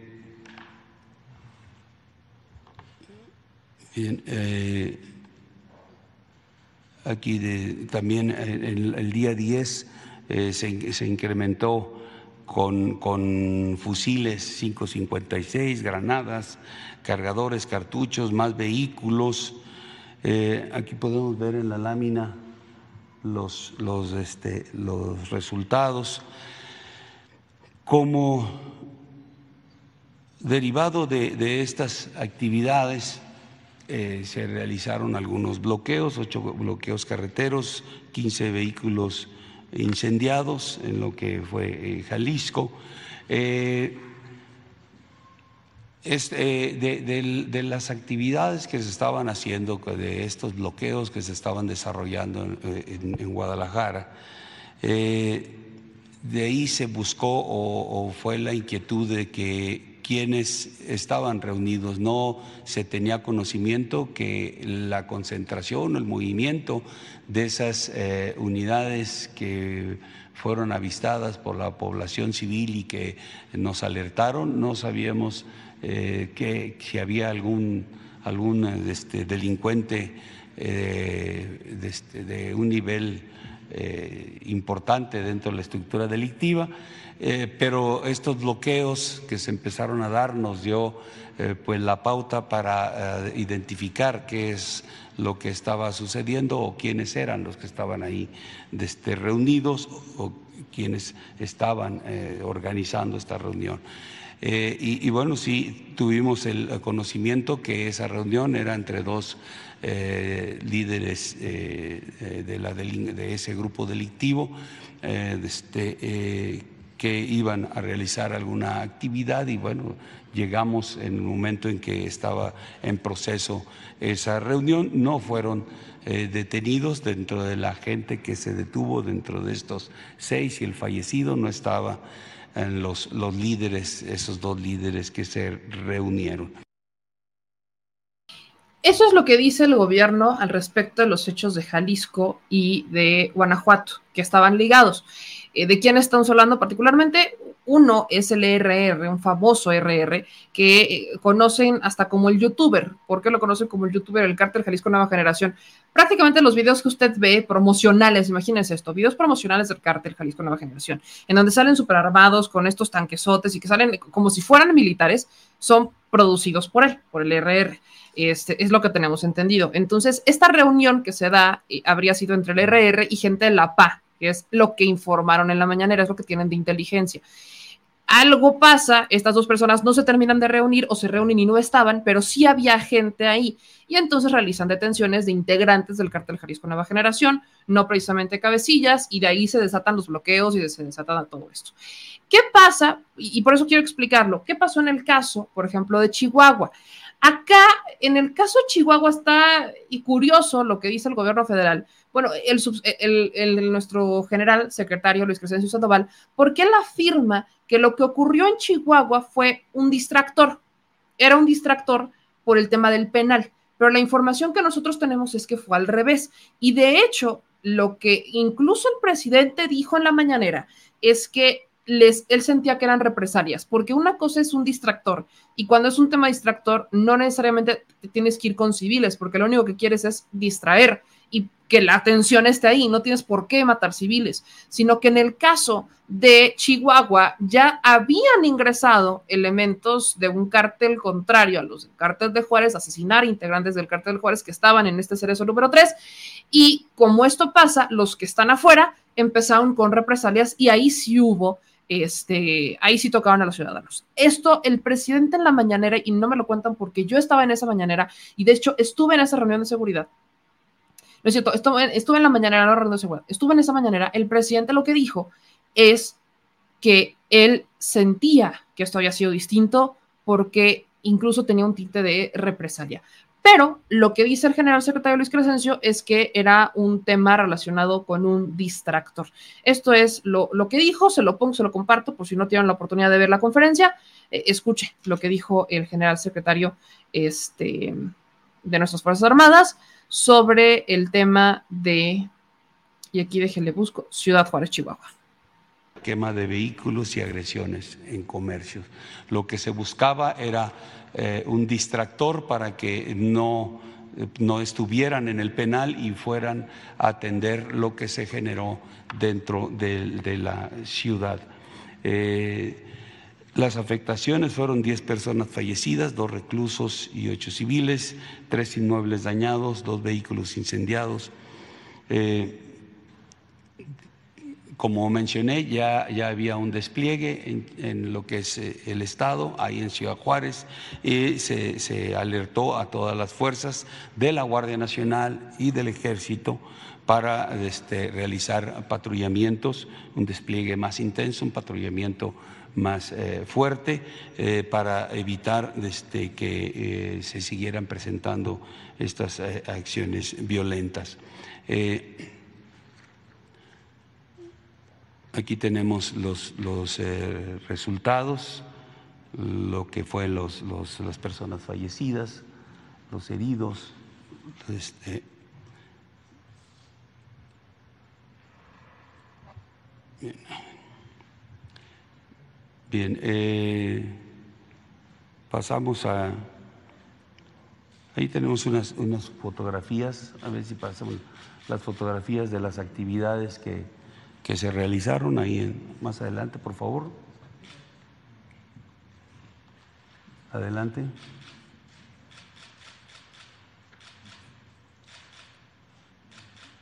Adelante. Esa es la, presencia tanto de la de la de este guardia como del ejército.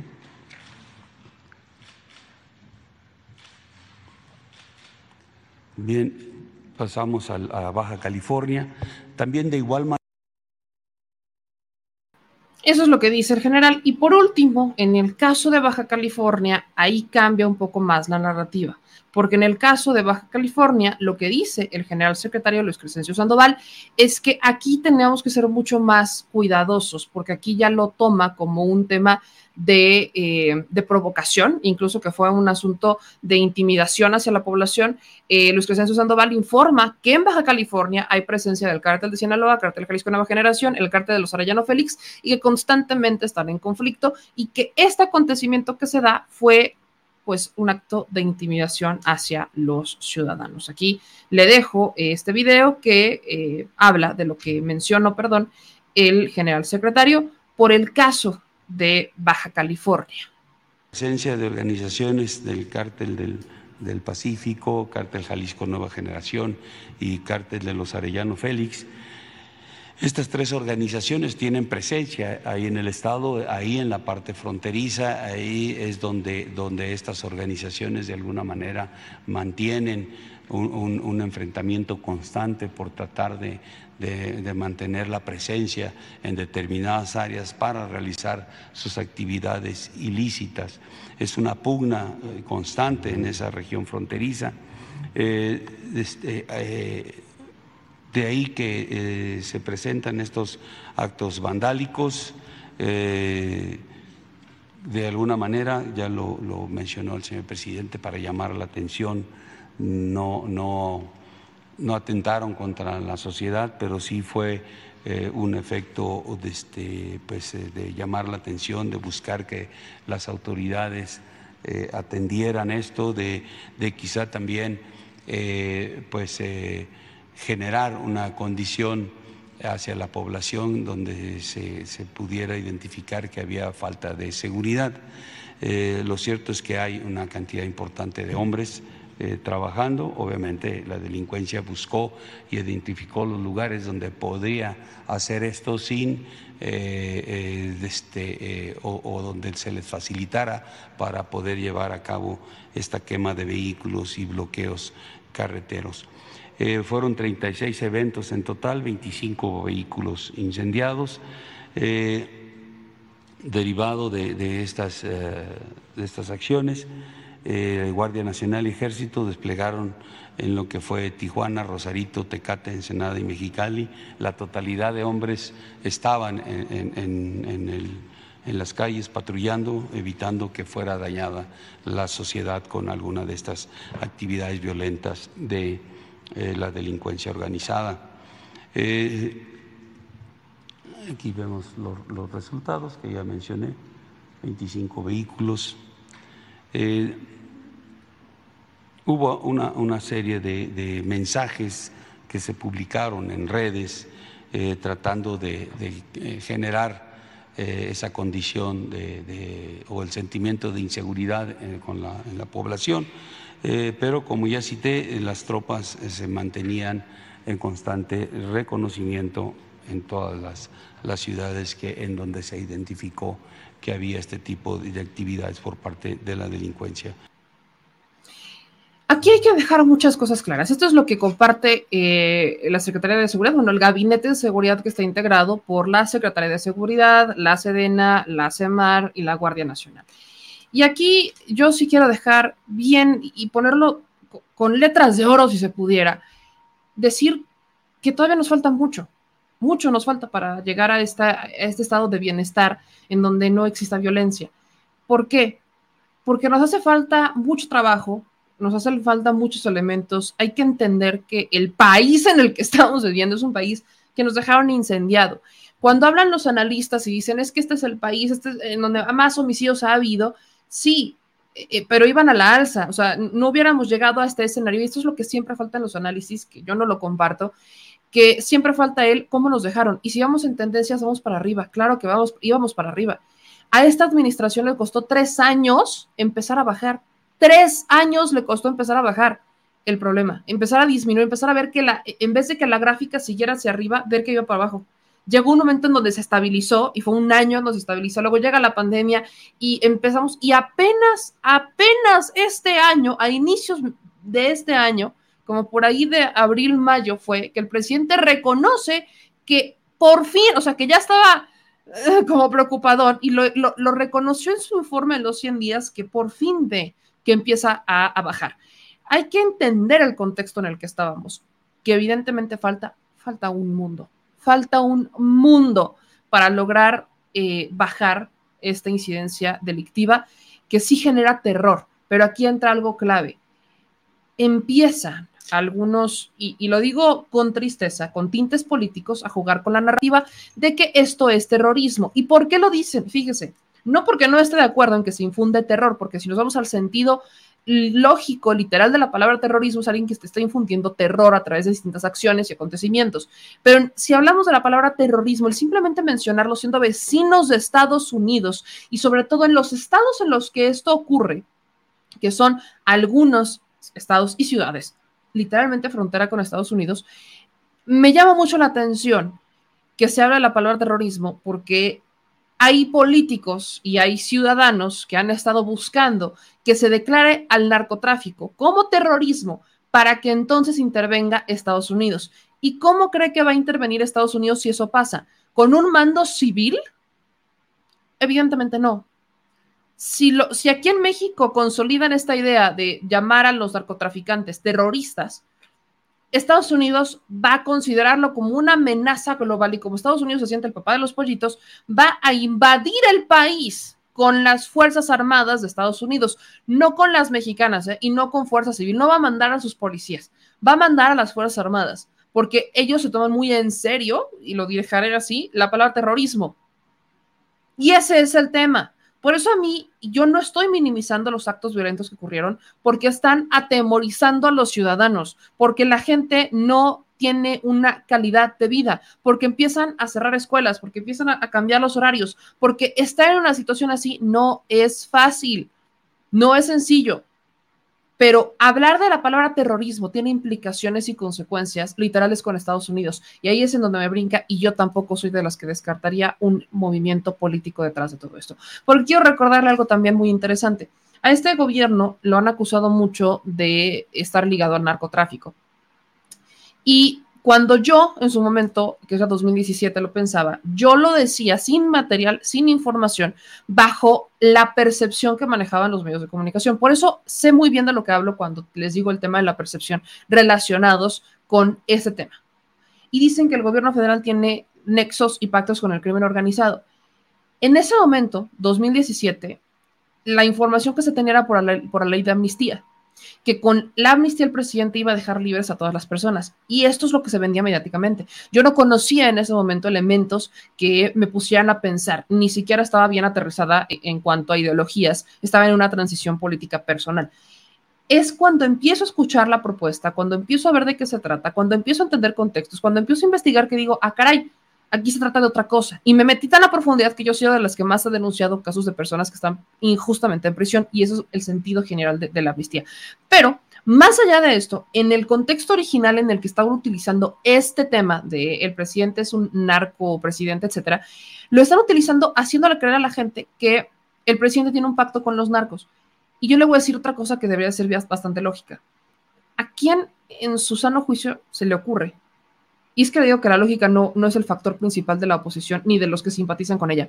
Tener el pacto con los narcos para hacerte un Estado complejo, para tener atentados, para tener ese tipo de situaciones que estén evidenciando la existencia del narco. A ningún gobierno en el mundo, créame, a ninguno le conviene, si es que tienen pactos con el narcotráfico, le conviene en que se sepan. Lo vaya, los pactos con el crimen organizado son justamente para tener zonas de control, para tener zonas rojas para literal eh, seccionar el país, seccionar las ciudades y mandarlos por distintos lugares, abrirles el paso, evitar confrontamientos, evitar este tipo de acontecimientos para que tengan la vía fácil para pasar. Por eso yo no logro entender cuando dicen es que este gobierno tiene pactos y por eso hay tanta violencia, porque en teoría no debería de funcionar, no funciona así.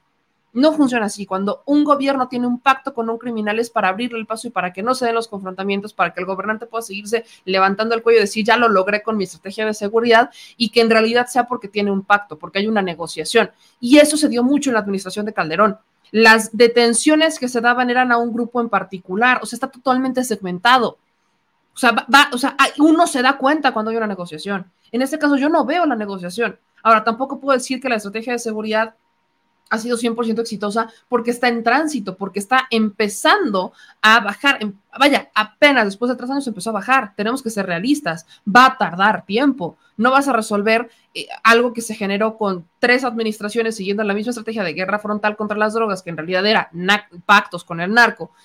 ¿Y crees que lo vas a solucionar en tres años? Perdón, pero a mí nunca se me hizo lógico eso de pensar que ya por aquí llegó y por aquí iba a, resolverse el tema de la violencia, sobre todo cuando tu apuesta para resolverlo resolver las causas. Digo, estás eligiendo el camino difícil, no el fácil. El fácil para, para algunos pudiera ser el estado de excepción, porque he escuchado mucho que hay gente que busca que, que México implemente una estrategia similar a la que, por ejemplo, Nayib Bukele en El Salvador. Y esa estrategia a Nayib sí le está funcionando, ¿eh?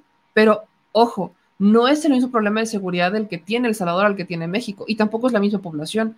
El Salvador, su problema era con los maras y el estado de excepción es que prácticamente todo familiar, persona que se le parezca, que se le ocurra y que esté cerca o que tenga cara, que huela o que medio se parezca a un mara es detenido. Y a esas alturas no sabemos cuántos inocentes han sido detenidos. Bajo la percepción y concepción de un presidente como el que tenemos en México, esto no es viable. No es una estrategia, un estado de excepción. Podemos criticarlo, podemos cuestionarlo, por supuesto que sí, estamos en todo nuestro derecho, pero hay que tener, hay que tener muy claras las cosas. Así que para abonar a este panorama, evidentemente en esta conferencia le preguntan al, al, secretario de Gobernación sobre el tema del terrorismo. Y el secretario de Gobernación respondió que no era un tema de terrorismo. Y mejor escuche lo que dijo y quiero leer algunos de sus comentarios relacionados con ese tema sobre todo porque, le repito, aquí hablamos de un tema de percepción y la percepción no necesariamente es la realidad. La percepción es como uno lo siente, como uno lo ve. Y la percepción pueden ser tres casos, ¿eh? Con tres casos uno puede tener una percepción de tragedia. Con un caso puede ser una percepción de tragedia. y pueden pasar desapercibidos otros 20 y no generar la misma percepción, 20 acontecimientos que 3 o 4. Es un tema de cómo lo percibo y además la percepción es diferente en cada quien.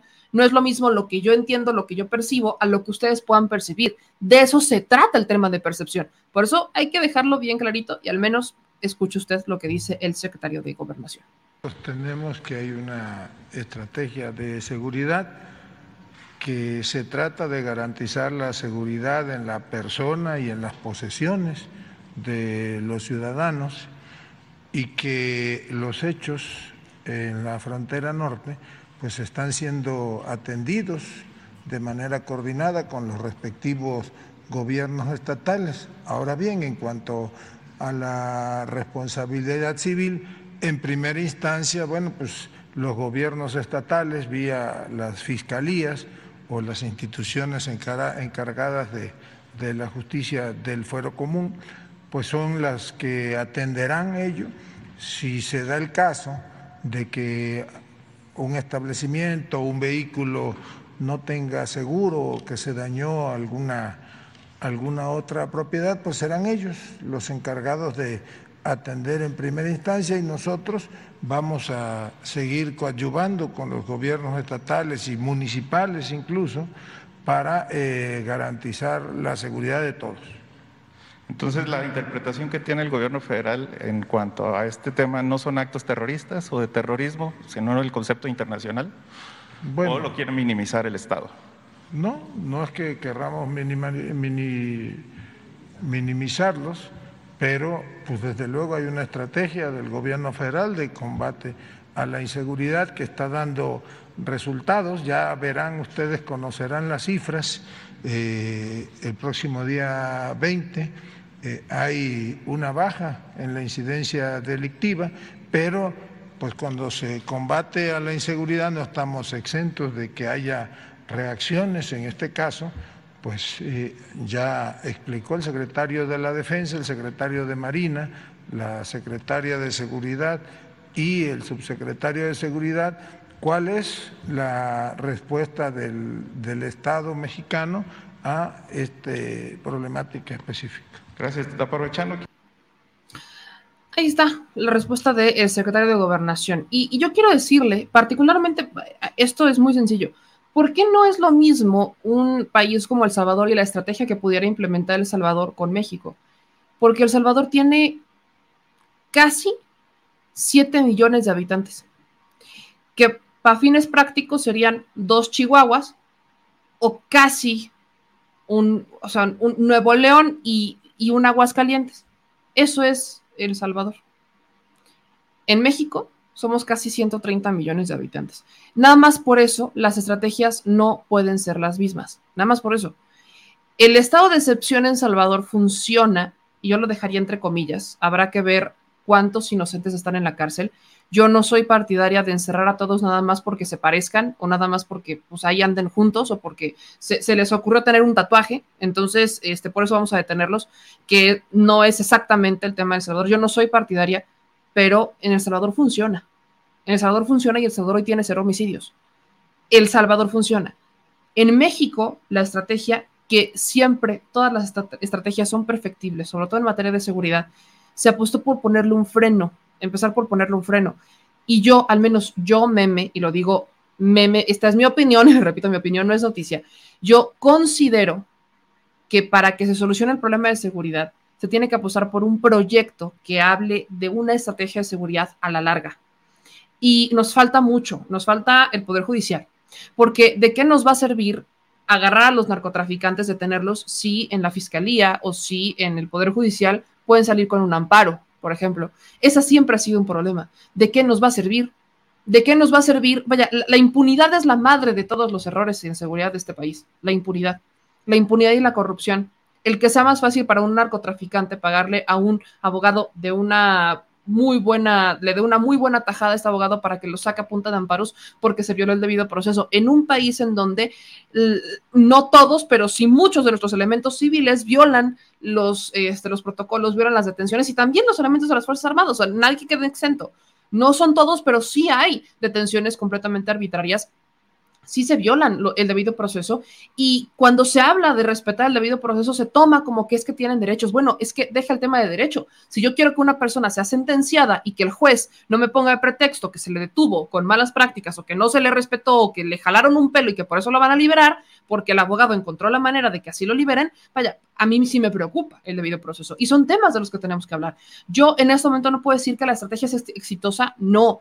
Está empezando a rendir ciertos frutos pero aquí entra otra cosa y ojo, los gobiernos estatales y municipales, que cuando hablamos de seguridad los dejamos muy al lado y yo no soy partidaria de eso y menos en este espacio, porque no hay grupo criminal que pueda prosperar en un estado si el estado no se lo permite. Simplemente no hay.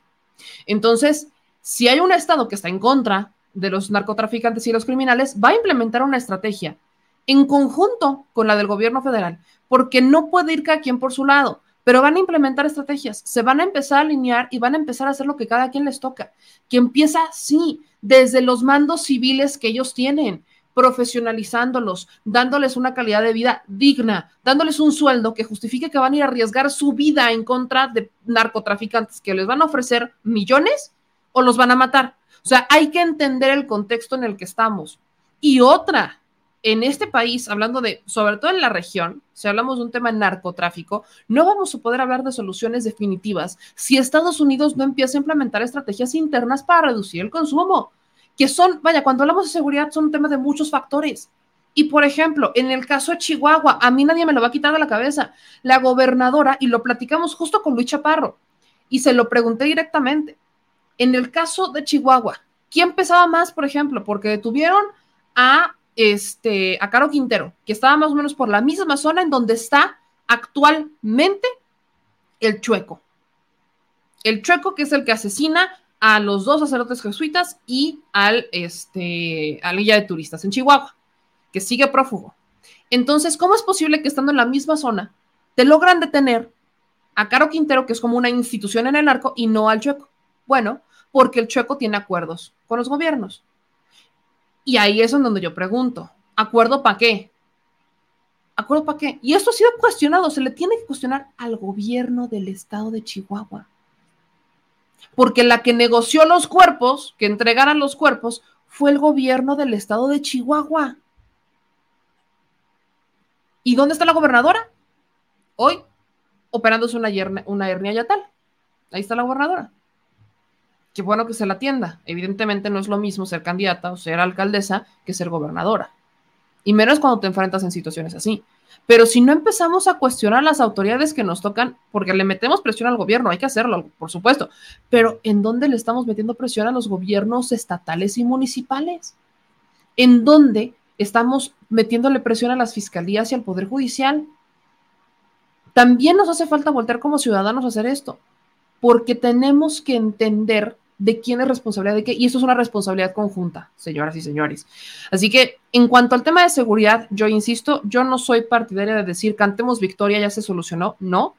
Apenas se logró una contención y que se vaya a la baja, y según los informes oficiales, con todo y todo, con todo y las olas de violencia de estos días que por supuesto son preocupantes, no son para minimizarlas ni para botear la cara, son preocupantes, ya sea porque hay un motivo político detrás, o ya sea porque hay un motivo criminal por frente. Cualquiera que haya sido, es algo para preocuparse, sobre todo ocuparse.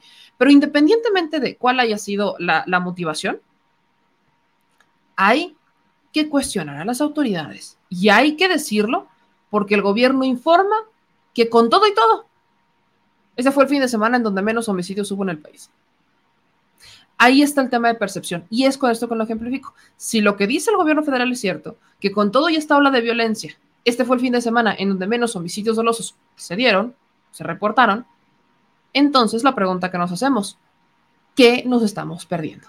Y ahí entra el papel de los medios de comunicación. Medios de comunicación que evitan el, segmento de los jueves de cero impunidad, lo omiten, lo pasan por delante por completo. Cuando hay detenciones, cuando hay decomisos, cuando hay sentencias, no las informan. Si acaso informan las de Caro Quintero, por ejemplo, pero no se dan a la tarea de hacer una recopilación de todas y cada una de, las de los decomisos y detenciones que se han hecho en esta administración. Y el hecho de que no lo hagan genera una percepción que se inclina a que todo está mal y a que todo es violento, porque siempre va a pesar más lo negativo que lo positivo y pasa en todos nuestros aspectos de la vida. ¿eh? Incluso cuando alguien tiene una relación de lo que sea, siempre te van a reclamar más porque un día no lavaste los trastes o porque los lavaste toda la semana y te van a reclamar el día que no lo hiciste. Siempre pasa. Y perdón que haga este comparativo, pero me refiero a la percepción. Y sí, quiero ser muy clara porque luego les da por distorsionar. Me refiero meramente a la percepción de seguridad. Aquí hay que ver si los datos son ciertos y los datos de dónde vienen. Los datos se recopilan de las bases que están en los estados es el secretariado ejecutivo el que se encarga de recopilar todos estos datos. ¿Y quién encabeza el secretario ejecutivo? Clara Luz, la ex candidata de Morena Nuevo León. Ella es la que actualmente encabeza el cargo del secretario ejecutivo y por eso hay que, y yo se los dije cuando la nombraron, hay que estar muy pendientes de la chamba que ella hace, porque es a través de ese secretario, es a través de esa oficina, de donde se recaba toda la información que llega de los estados, que es reportada por los estados en cuanto a los homicidios, de funciones, etcétera, más bien, en cuanto a todo lo que tiene que ver con violencia, denuncias, todo, todo se reporta de los estados al secretariado ejecutivo. El secretariado, que depende de la, de la Secretaría de Seguridad, almacena la información y reporta la información a la Secretaría para que entonces la Secretaría pueda poner en marcha estrategias y sepa para dónde va. El secretariado es la base de datos y ahí es en donde llega la información. Si no le ponemos atención a los datos, si no le ponemos atención a lo que pasa ahí adentro, no estamos entendiendo absolutamente nada.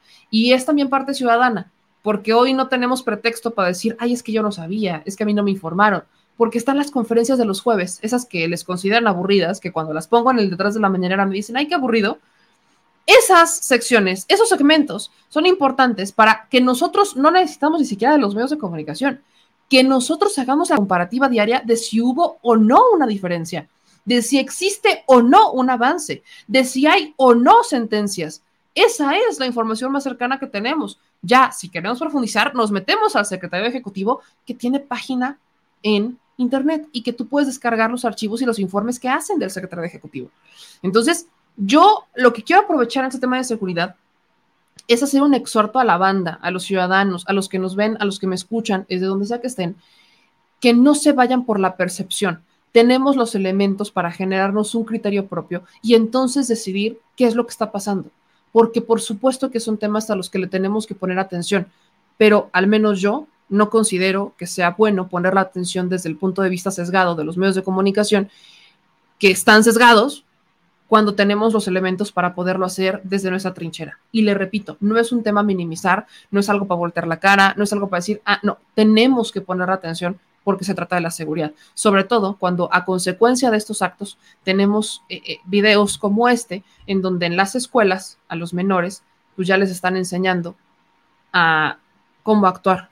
Y no es novedad, lo han hecho justamente, yo recuerdo que había visto estos videos similares desde la administración de Calderón, de cómo actuar ante una balacera. Y para Estados Unidos esto tampoco es raro, que allá también les enseñan a cómo actuar ante una balacera. Vaya, hasta en Estados Unidos ya hay quienes están diseñando escritorios para las escuelas para que se activen como escudos ante balaceras. Imagínense, esto ya no es un tema de México, esto es global, que a nuestros niños, en vez de darles eh, esta seguridad de poder vivir en un país donde puedan salir a jugar a las calles libres, eh, está, les tenemos que enseñar a qué hacer, como si esto fuera un sismo, como si fuera algo que no pudiéramos combatir. Por eso es algo lo que le tenemos que poner atención de forma, la, forma más objetiva posible, sin dejarnos eh, meter esta información, esta editorialización, sin dejarnos con, contaminar. Simplemente evitemos la percepción y hablemos de los datos, que hoy los podemos conseguir. Y por supuesto que si nosotros tenemos otra información que no fue reportada, tenemos que alzar la voz, pero hay que tener el elemento y no dejarnos llevar por los medios, porque ese tipo de imágenes que les voy a enseñar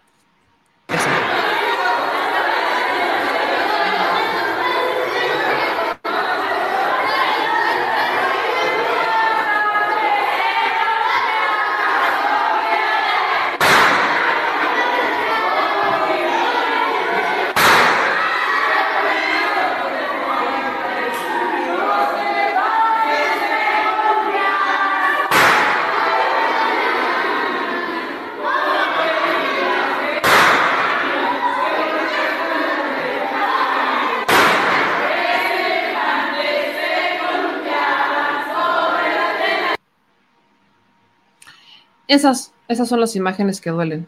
Y esto, y le insisto, esto no solamente pasa en México, es algo que también pasa en Estados Unidos. Es triste. Esto es triste. Por eso yo estoy totalmente de acuerdo en combatir las causas, pero además en no dejarnos engañar con el tema de la percepción, porque en el tema de la percepción esto depende de los medios de comunicación. Depende muchísimo de los medios de comunicación, porque siempre pesa más la imagen negativa que la positiva siempre, y es triste. Así que si usted va a generarse un criterio propio, por favor, empecémoslo a hacer. Este video que acaban de ver fue en Zacatecas. Este video que les acabo de enseñar fue de una escuela en Zacatecas, está circulando en redes sociales, en donde los, eh, los niños les están enseñando en una escuela a cómo actuar ante una balacera, porque estados como Zacatecas también están siendo azotados. Y también es responsabilidad del gobierno municipal y del gobierno estatal. Sí, sí les toca. Y aquí ya saben que no me tiento el corazón y si es de Morena es de Morena y si es de PAN es del PAN, si es del PRI es del PRI. En un tema de seguridad, si avanza la inseguridad, tiene responsabilidad del gobierno del Estado, porque no hizo nada, porque no pidió apoyo, por lo que usted quiera. Es su responsabilidad también. Y sí, hay que decirlo tal cual. Así que, bueno. Pasando de este tema, eh, hablando de cuestiones que me parecen muy interesantes, quiero tocar el tema de la mina, de la mina de Coahuila, porque acá le voy a contar, y justo iniciaba el programa diciéndole, hoy me voy a pasar del otro lado, que es el tema de los familiares. Y quiero ponerles este hilo que tiene que ver, que, lo subió de hecho el 11, aquí está, que usted lo puede ver, el 11, le repito, el 11 es un medio de gobierno, es un medio, es un medio oficial, pues, forma parte de los medios oficiales, que es el Instituto Politécnico Nacional. Y el 11 le ha estado dando seguimiento, de hecho tengo entendido que tienen un reportero que está en Coahuila y le ha dado seguimiento muy puntual a lo que está pasando en Coahuila. Y el 11 lo ha hecho de una forma, y lo tengo que reconocer, bastante objetiva, porque aunque es un gobierno, aunque es un medio del gobierno, no se ha inclinado de un lado. Y lo digo por lo siguiente, aunque usted aquí puede estar, perfectamente ve cómo están entrevistando a Laura Velázquez, que es la titular de, este, de Protección Civil, también se aventaron un hilo en donde están las familias, donde entrevistan, la, bueno, las familias dan una conferencia de prensa este fin de semana y en esta conferencia de prensa los familiares, por supuesto, que están molestos. ¿Y a qué me refiero con que están molestos? Los familiares también tienen una percepción distinta. Los familiares, aquí hace 16 horas, se registraba una, eh, pues una tormenta en la mina, la mina en, en el Pinabete, que ya cumple 12 días el derrumbe. Y esto, por supuesto, que complica las labores de rescate porque ya se volvió a acumular el agua. Pero previo a esto, los familiares ya estaban denunciando que para ellos no se está haciendo absolutamente nada. Y por eso quiero que ustedes escuchen, porque yo cuando justamente les dije el tema de las minas, fui muy clara y les dije hay que tener muy claro con lo que están diciendo los familiares. Acá, en la mina Alpinabete, por, están aquí eh, eh, reportando desde el lugar de los hechos del 11, en donde dicen que se están trabajando sin descanso, pero los familiares, ellos tienen, y le repito, una pues, versión distinta. Aquí le quiero, le estoy buscando esta, este, este hilo que se armaron, para ver si, si todavía lo tienen, que yo lo vi, que fue el fin de semana en donde los eh, familiares pues argumentaban que las cosas pues no, no son como, como las estaban pintando y quiero ver si aquí los logré o si los descargué, porque evidentemente esto, esto sí, vaya, no, le voy a decir que es algo que, que, uno se sienta como agradable con esto, porque los familiares, le voy a decir, aquí quiero ver si los descargué o si no los descargué, puede que no, puede que sí. Uno de los familiares argumentaban que eh, lamentablemente ellos sienten que el gobierno no ha estado haciendo absolutamente nada porque ellos dicen que cuando llega la noche dejan de trabajar. Eso es lo que han argumentado algunos familiares, que lo dicen en esta conferencia de prensa. Entonces, aquí está, creo que sí, creo que sí las, las logré descargar. Parece que sí. Mientras se da, mientras se daba la conferencia de prensa, mientras llegaban los familiares, lo que dicen, o bueno, lo que dijeron en su momento es que ellos ya querían que se hiciera el cambio, ¿no? Querían que se cambiara a la secretaria, a la titular de esta, este, de protección civil porque para ellos no estaba haciendo nada. Ellos también argumentaron que, pues, según no les había estado informando tal cual era la información, que no les habían estado pasando la información puntualmente. Y esto ha generado mucha molestia en los familiares. Ellos les piden, le exigen al presidente Andrés Manuel López Obrador que por favor haga algo, que por favor haga algo al respecto eh, que, cumpla la promesa y que no se quede todo solamente en palabras o que se quede todo como lo, lo, habría manejado la titular de protección civil. Ellos ya apuntan con nombre y apellido a la titular de protección civil y justo aquí está este video, le dije sí, sí lo logré descargar, en donde uno de los familiares dice que no están trabajando de madrugada. Le voy a poner primero este para que usted vea lo que están diciendo los familiares. Aquí se lo descargo, vea. En la madrugada nadie trabaja. En la, en la noche no, ya dejan de trabajar en la noche. ¿A qué hora? ¿A las 4 de la mañana dejan de, de trabajar. Dejan de trabajar, hay gente que está ya descansando, se supone que vienen a trabajarnos, vienen a ayudar. Entonces, si nosotros no descansamos por estar trabajando, ¿a poco ellos tienen el derecho de descansar? ¿Cuántas horas Ahí lo que dicen los familiares es que si ellos no están descansando, ¿por qué el personal que está en la mina sí descansa?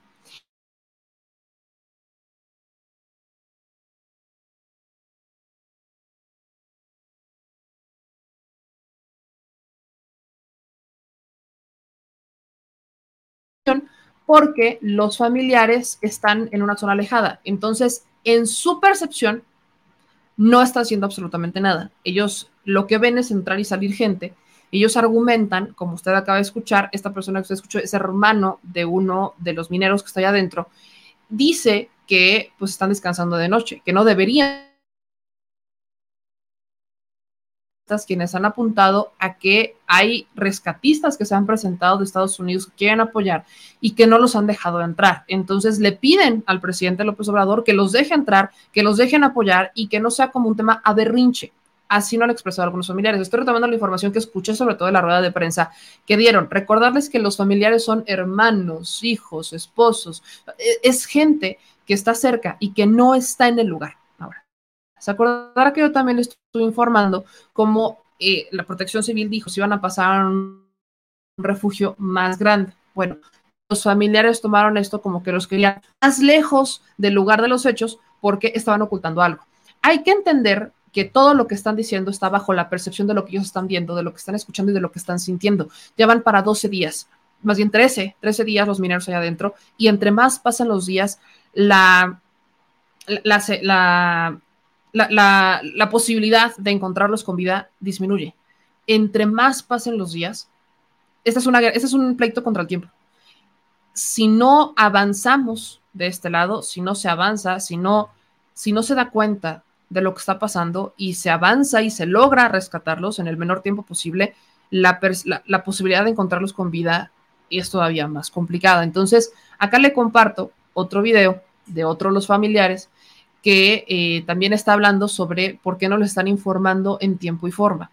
Escuche, escuche lo que dice, que él también es hermano de otro de los mineros que está ahí adentro. sería una opción, entonces, si desaguaras y metieras bombas por la mina, es un guacalón enorme, va, la entrada. Entonces, si metieras bombas por ahí y buscar el acceso, que va a estar más fuerte por ahí, hacia el pozo, podría ser, por donde reventó el agua. Eso sería una opción, porque pues, por acá se dice que está muy débil, que está muy flojo el terreno, va, y, que no se puede entrar y que sacan pretextos para todo. ¿A ustedes? ¿Qué dicen acá? Que no, para su eh, ver, no se han eh, puesto todas las opciones sobre la mesa, que no se ha avanzado, porque no están explorando otras opciones.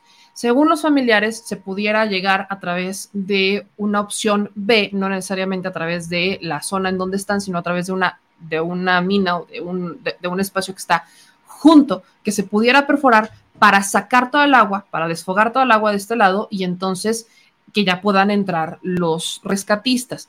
Esto, y por eso insisto, es lo que ellos están aportando. En, en esta conferencia de prensa, lo que están pidiendo es muy sencillo, que el presidente López Obrador vuelva a la zona de la tragedia y que les garantice que los trabajos de rescate van a dar resultados que es algo muy complicado porque el presidente no se puede aventar la de llegar y decirle, sí, los vamos a rescatar con vida porque es, es, una, es una moneda al aire. Pero ellos quieren que vaya el presidente y que se compromete y les garantice que van a resultar con vida y que los van a rescatar bien. Otra cosa es que están solicitando que la titular de protección civil se retire que ya no esté al frente, pues ellos dicen que es insuficiente y no es real el avance de las maniobras que están informando. También están exigiéndole al gobierno que se lleven más bombas de alta potencia para extraer el agua que prevalece en la profundidad de la mina y reconocen que desconocen quién es el propietario de la mina, que esto es importante. Ellos dicen que no saben quién es el propietario de la mina, que lo que sí conocen es que les ofrecieron pagarles la nómina de esta semana y evidentemente ellos les está valiendo un cacahuate la nómina. Ellos lo que quieren es a sus familiares. Y esto es un dato importante que dieron a conocer en la rueda de prensa. Dicen que los dueños que no conocen, pero que de parte de la mina les ofrecen pagarles la nómina de sus familiares de esta semana.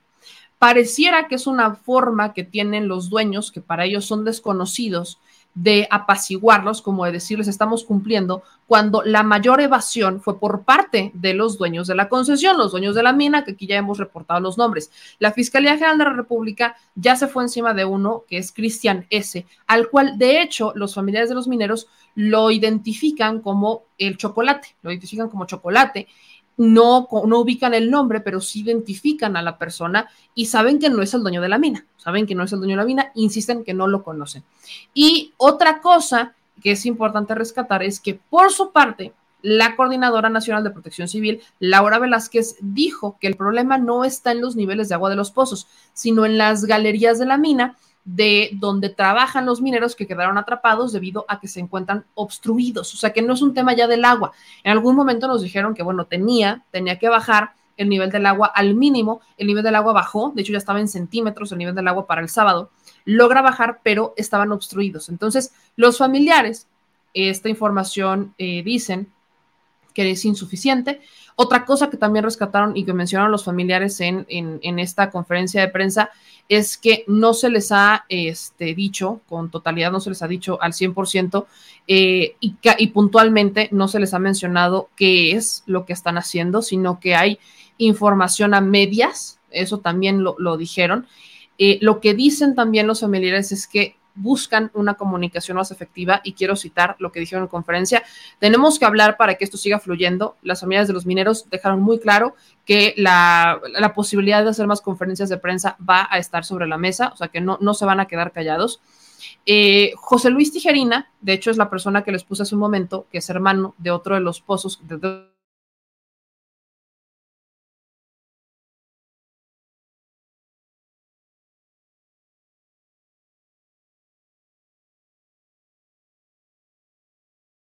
en otro, otro de los mineros, más bien otro de las familiares de mineros, que es Hilde Alvarado, Hilde Alvarado, dice que pararon las bombas, que porque se habían enredado y que esto ellos lo están tomando como un retraso, que insisten en que los trabajos no pueden continuar por la seguridad del buzo, y esto lo menciona, por ejemplo, Norma Leticia Leiva, que tiene a un, espacio, a un hermano y a un esposo allá adentro, y insisten en que están muy preocupados porque las autoridades les dijeron que iban a estar solamente 15 días y ya vamos para 13. Entonces, la preocupación que tienen es que si llegan estos 15 días se vayan a ir.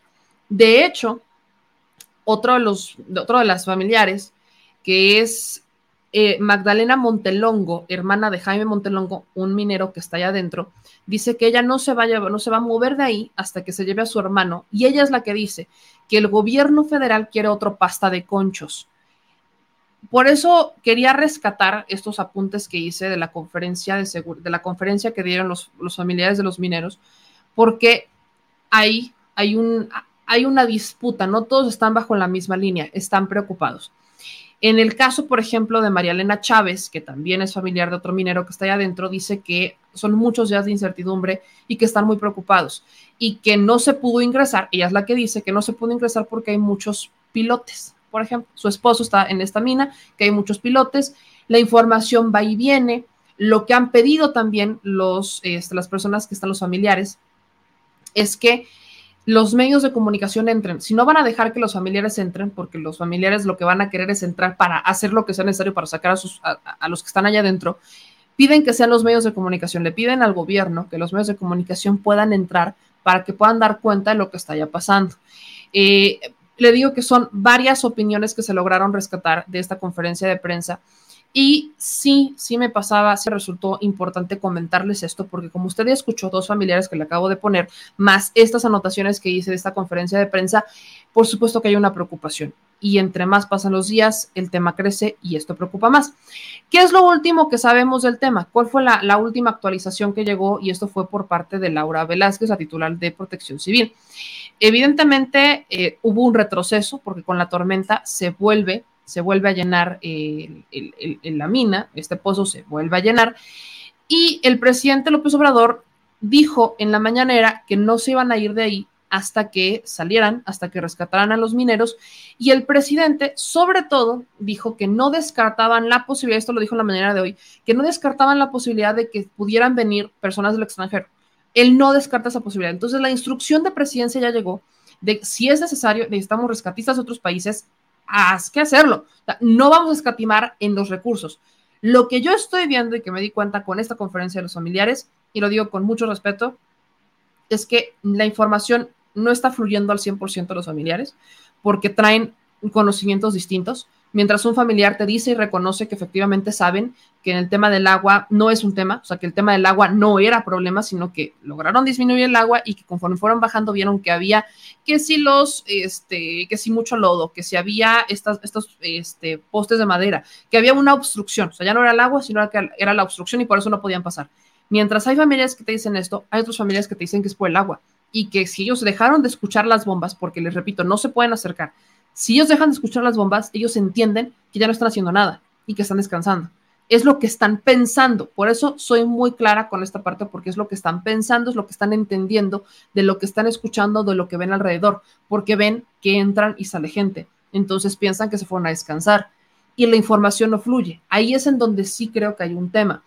¿Qué es lo que dice la coordinadora? Lo que al menos le informa al presidente en la conferencia de seguridad en la que estuve yo, que ellos cambiaron la dinámica de informar a los familiares para estar diciéndoles cada movimiento que pasa. Y lo que me estoy dando cuenta es que eso no ha llegado a algunos familiares. Pudieran estar hablando con unos y con otros, ¿no? Se puede dar la circunstancia, pero hay, hay un notable ya, la preocupación creció, la preocupación creció.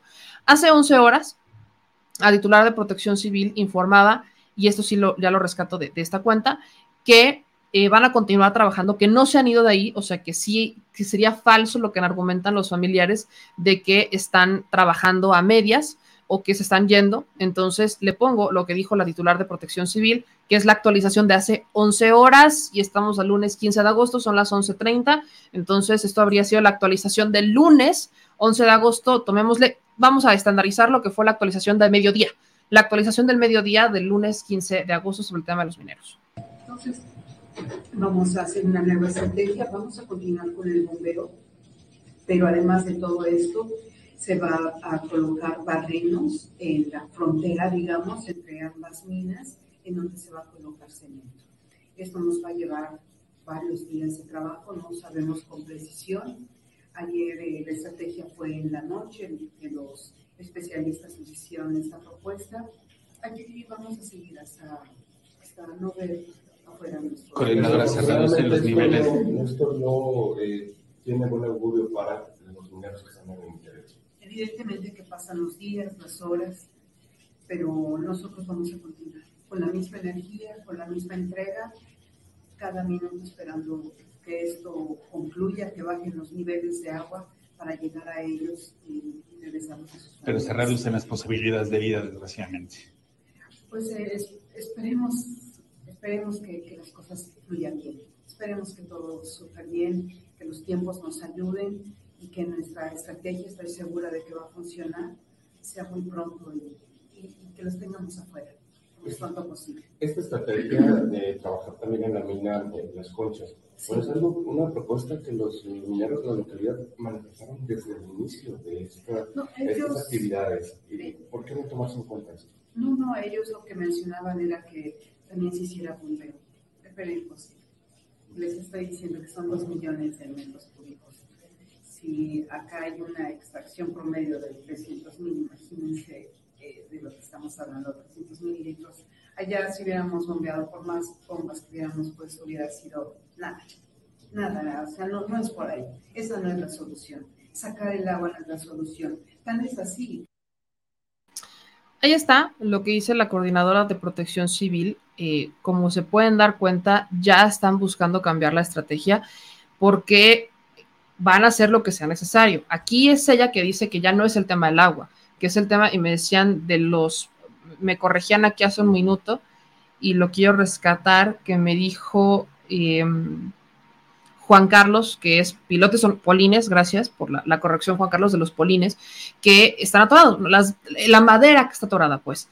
Y hay otra cosa que quiero también dejar claro, porque vi mucho comentario similar, como este que hace LM Jiménez, que dice, me, me creo que están muy aleverestados los familiares de los mineros, muy, muy exigentes, porque no hicieron nada cuando permitieron que el dueño los contratara de esta forma tan deficiente.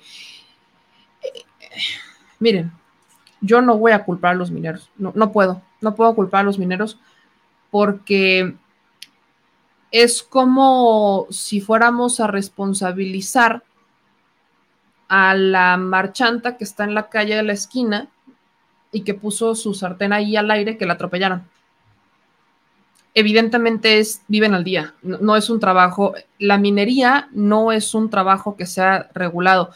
Creo que habría que conocer el contexto de cada uno porque muchos de llevan, ellos llevan dedicándose a esto toda la vida. De hecho, allá adentro hay, hay una persona, y escuchaba esta historia por parte de los familiares, hay una persona que ya se había jubilado, ya se había jubilado, pero tenía necesidad de volver a trabajar. Entonces, literalmente regresó a la mina después de años de trabajar y de haberse jubilado a penitas, regresó para tener una chambita más porque necesitaban la lana.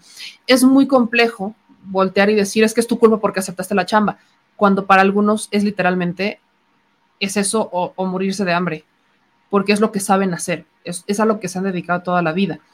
Queda en las autoridades, hay una responsabilidad por parte del empresario, del dueño de la mina, de no haber eh, trabajado y de no haber hecho lo que tenía que hacer por parte, oye, como lo marca la norma, hay una responsabilidad también en la Secretaría del Trabajo por no hacer las supervisiones que se tenían que hacer qué es lo que está pasando ahí. Ellos podrían perfectamente argumentar que por austeridad, lo que usted quiera, el pretexto que quieran, pero hay una obligación para hacer estas inspecciones y lamentablemente muchos escudan en que como no hay denuncias, pues entonces no tienen que ir a hacer la chamba. Cuando es uno de los negocios más corruptos y oscuros que existen, el tema de los mineros, es, es, es, es corruptísimo. Los políticos que están metidos ahí atrás son, hacen millones con esto y son condiciones terribles. Entonces, creo, y lo digo, esa es mi opinión, ¿eh? esa es mi, mi opinión, LM, y podemos debatirla perfectamente, pero creo que volver a decir es que es tu culpa por haber aceptado esa chamba cuando es lo único que saben hacer y es a lo que se han dedicado toda la vida y, nunca les había pasado nada hasta este momento. Creo que es muy aventurado aventarnos y decir es que es culpa del minero porque él lo aceptó.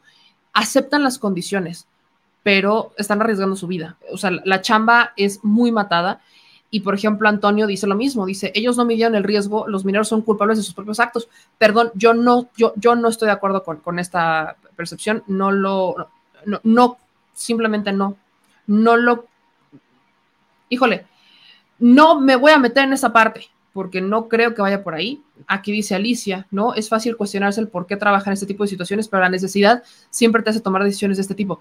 Ahí es en donde entra el factor. No me puedo poner este, a decir es que por qué lo hiciste cuando tiene la necesidad de comer, de vivir, de sobrevivir más bien, porque ni siquiera es vivir, sobrevivir. Entonces, evidentemente hay errores, hay fallas, hay negligencias que se deben de sancionar penalmente. Y a esto quiero llegar, porque acá, eh, igual hace 11 horas, que aquí es en donde está la otra, donde se empieza a implementar la otra estrategia, aquí lo que usted está viendo es el acceso a la boca de la vieja mina, Las Conchas Norte, que está 100 veces más grande que el Pinabete, en donde van a realizar trabajos para tapar las filtraciones que están inundando los pozos de la mina siniestrada.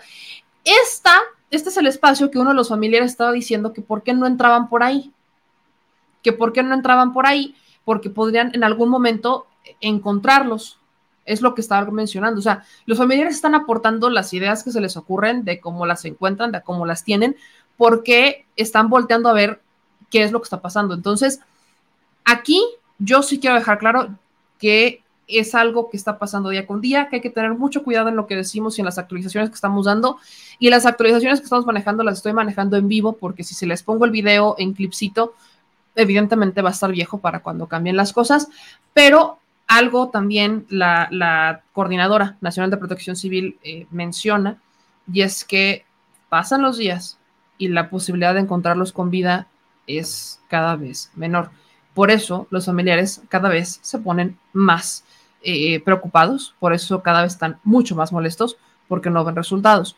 Ahora, algo que ya podrían empezar a implementar es el tema de los rescatistas. Creo que en Colombia se dieron unos mineros que también quedaron atrapados y hubo un rescate exitoso, quizás buscar a estos rescatistas para que ellos pudieran aportar con su experiencia, sumar lo que actualmente están haciendo, porque aquí no es un tema de manos, ¿eh? hay más de 700 personas allá desplegadas, hay más de 700 elementos desplegados en la mina El Pinabete, en Sabinas, Coahuila. No es un tema de manos, a veces el que haya tanta gente estorba. Lo que necesitan es buscar la manera de que entre el, el rescatista de forma segura para no tener ahora 11 personas adentro o 12 personas adentro. Es la idea de vamos a entrar y vamos a hacer una extracción segura. ¿De qué va a servir que entre el rescatista y que entonces por todas estas obstrucciones y por la inseguridad que existe en la mina se colapse y no se les pueda rescatar? Digo, el rescatista también está arriesgando su vida, pero no es el propósito ir a matarte cuando lo que necesitas es ir a rescatar gente. Ahí es en donde entra la dificultad de tema. Y por eso quiero mencionar algo que también a mí me preocupa mucho, que tiene que ver con lo que dice el gobernador, el gobernador de Coahuila, Riquelme. Le recuerdo lo que pasa con el gobernador de Coahuila. Este gobernador, que es priista, eh, ya se había aventado a mencionar el nombre de uno de los posibles dueños, que es el que actualmente está persiguiendo la Fiscalía General de la República, que es Cristian S., al quien los eh, familias de los mineros se identifican como chocolate porque es el que les pagaba, es el que los inscribía en la nómina, e, es el que los aseguraba en el IMSS, etcétera, es el que los identifica. No es el dueño de la mina. Esta persona no tiene ninguna concesión, es una persona de 26, 27 años, es un joven más chavito que yo, que tiene 26 o 27 años, que mencionó el gobernador Riquelme, pero a quien podemos identificar quizás, y lo voy a dejar en quizás, como el dueño de la mina, es a Regulo Zapata Jaime. Regulo Zapata Jaime es, lo han publicado diversas investigaciones del portal de Coahuila en su medio local, es un político conocido en Coahuila cuya esposa trabaja en la administración de Riquelme. Entonces, hoy en conferencia de prensa, evidentemente le preguntan a Riquelme sobre el tema y Riquelme dijo que la culpa del el tema de la mina fue pues culpa de Manuel Bartlett. Eso es lo que dijo el gobernador del estado de Coahuila. Escuche. Hay una responsabilidad moral que debemos asumir todos.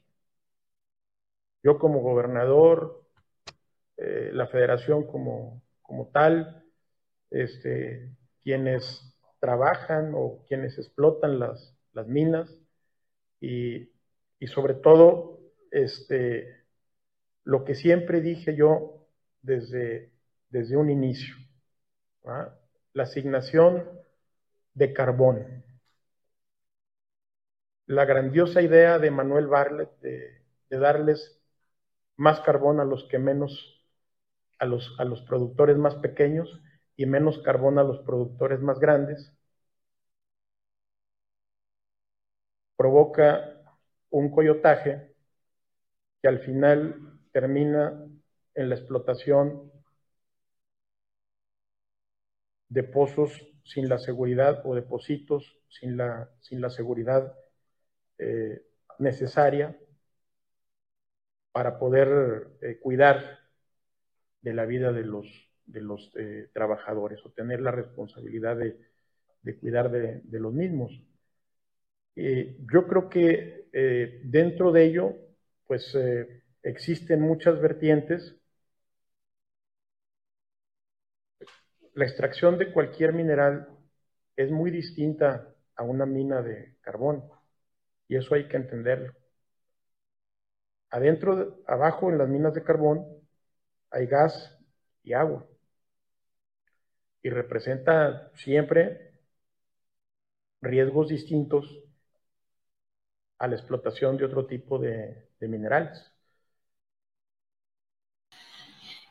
Este es el gobernador que dice que como Manuel Bartlett le dio un contrato de carbón al dueño de la mina, pues es su culpa. Y que lo que debería de haber hecho Bartlett es darle el contrato a otra persona o no dar contratos de carbón, ¿no? Como dicen los periodistas, según los periodistas en este país y en todos, porque me imagino que también los de Alemania han de pensar eso, o no sé cómo funcionan, no debemos de seguir este, extrayendo carbón.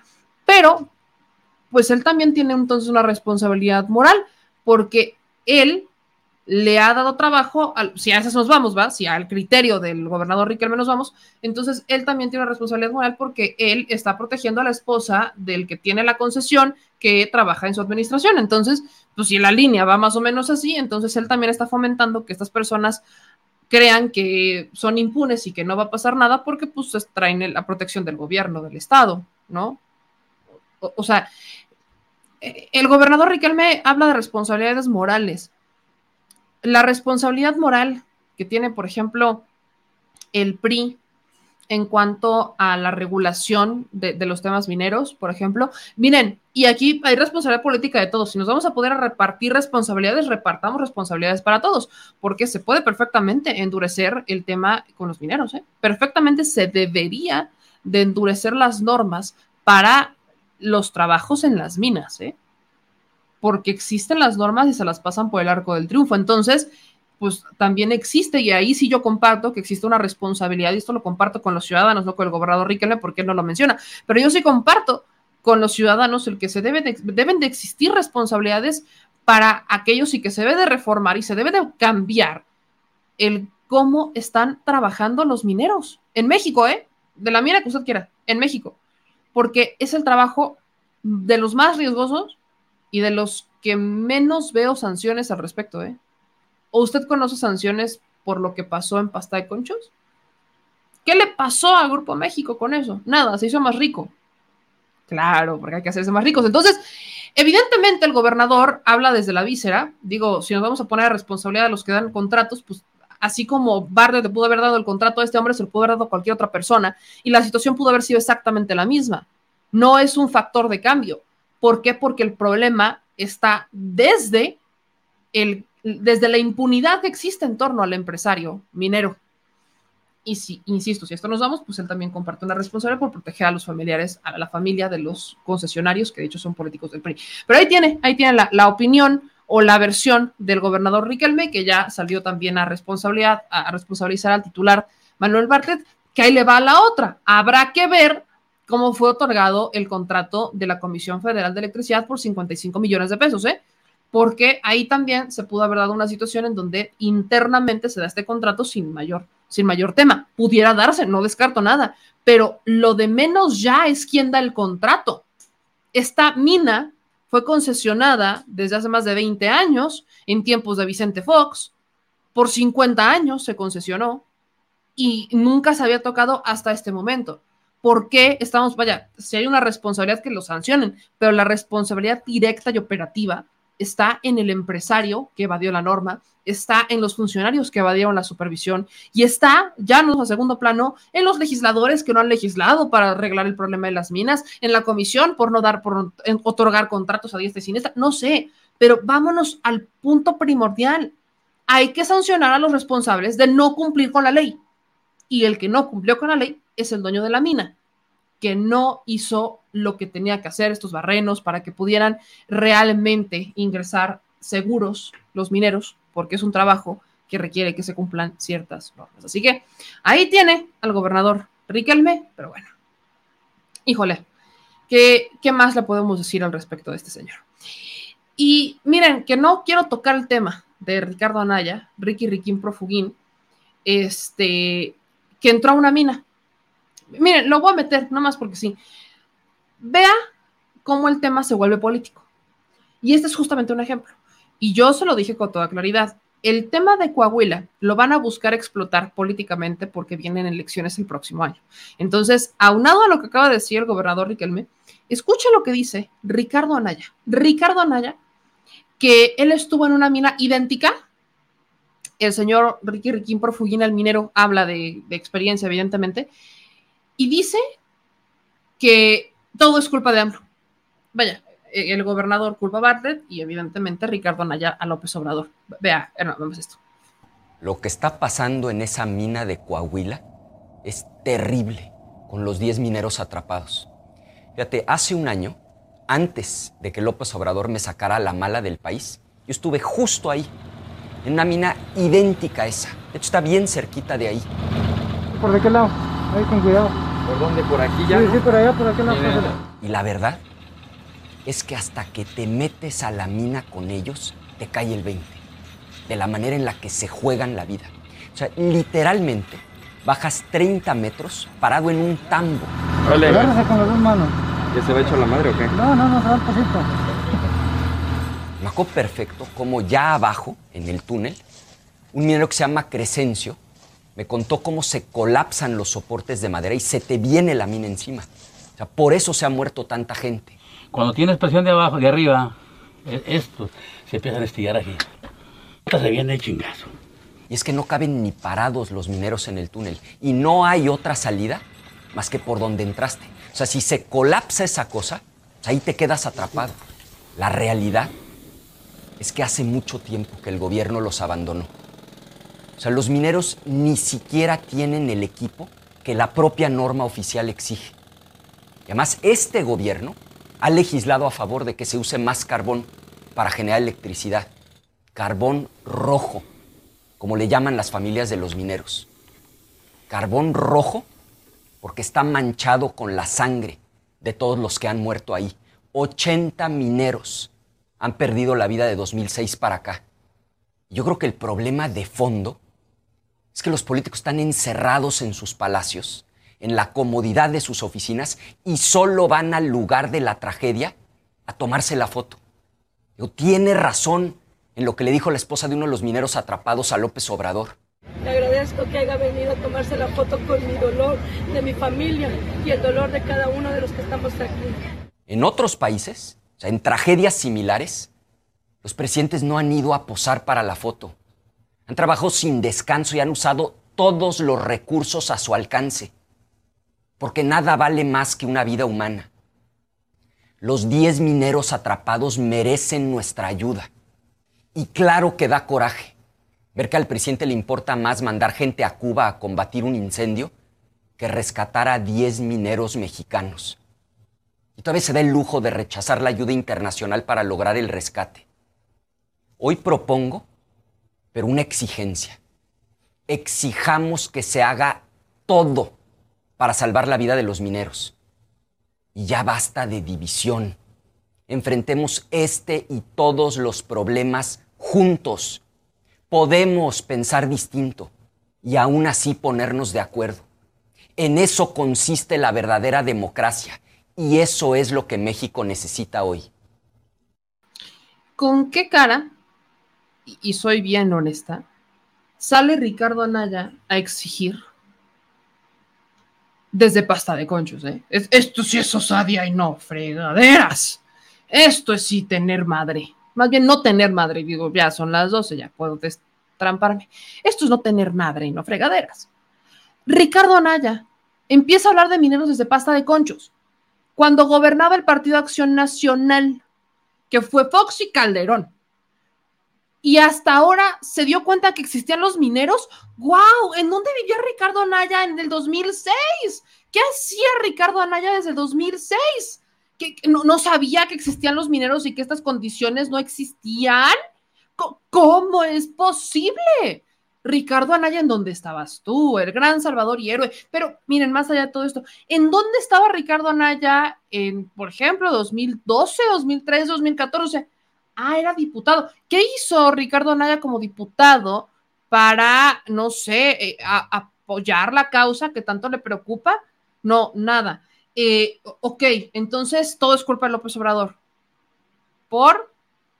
Digo, vamos a quejarnos de que la Secretaría del Trabajo no hizo las supervisiones. Vamos a quejarnos, estoy de acuerdo, claro que sí. ¿Por qué no las hizo? Habrá que ver qué es lo que pasó ahí, para eso están las investigaciones pero no nos vamos a quejar del que otorgó la concesión. Imagínense, véanle usted la lógica.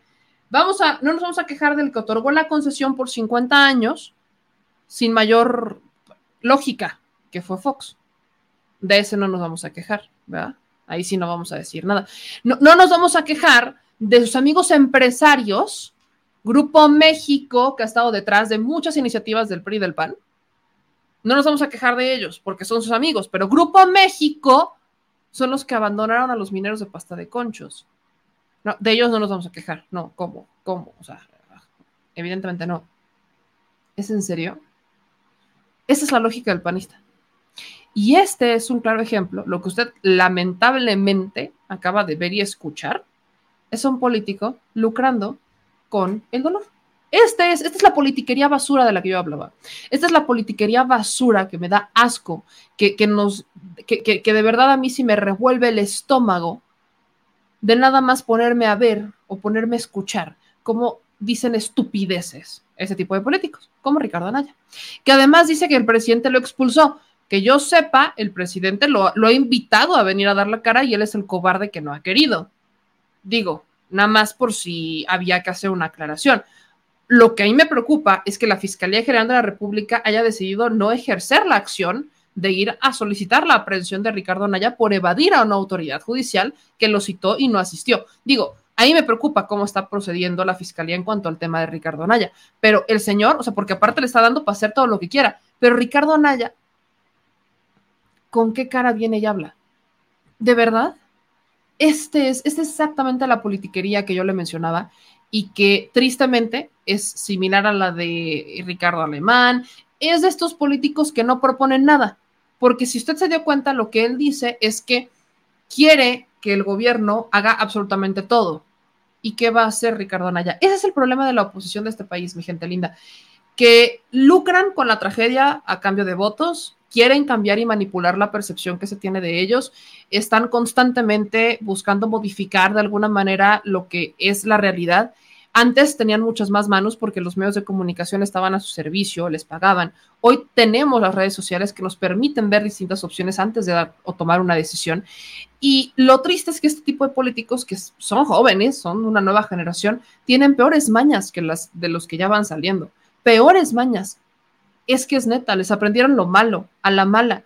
Y esto duele y nos debe de lastimar como ciudadanos porque están lucrando con el dolor de una de, familias, de 10 familias que están sufriendo porque ahí hay familiares que pudieran estar vivos o estar muertos, no lo sabemos, que esperemos estén vivos. Esperemos que estén vivos. Pero ¿y qué pasó con Pasta de Conchos? Con los Germán Larrea. Que, vaya, eh, eh, son sus compadres. Ellos han financiado campañas, han movido iniciativas a su favor. Y entonces vienen y se dan golpes de pecho y dicen, no, es que tú eres el malo.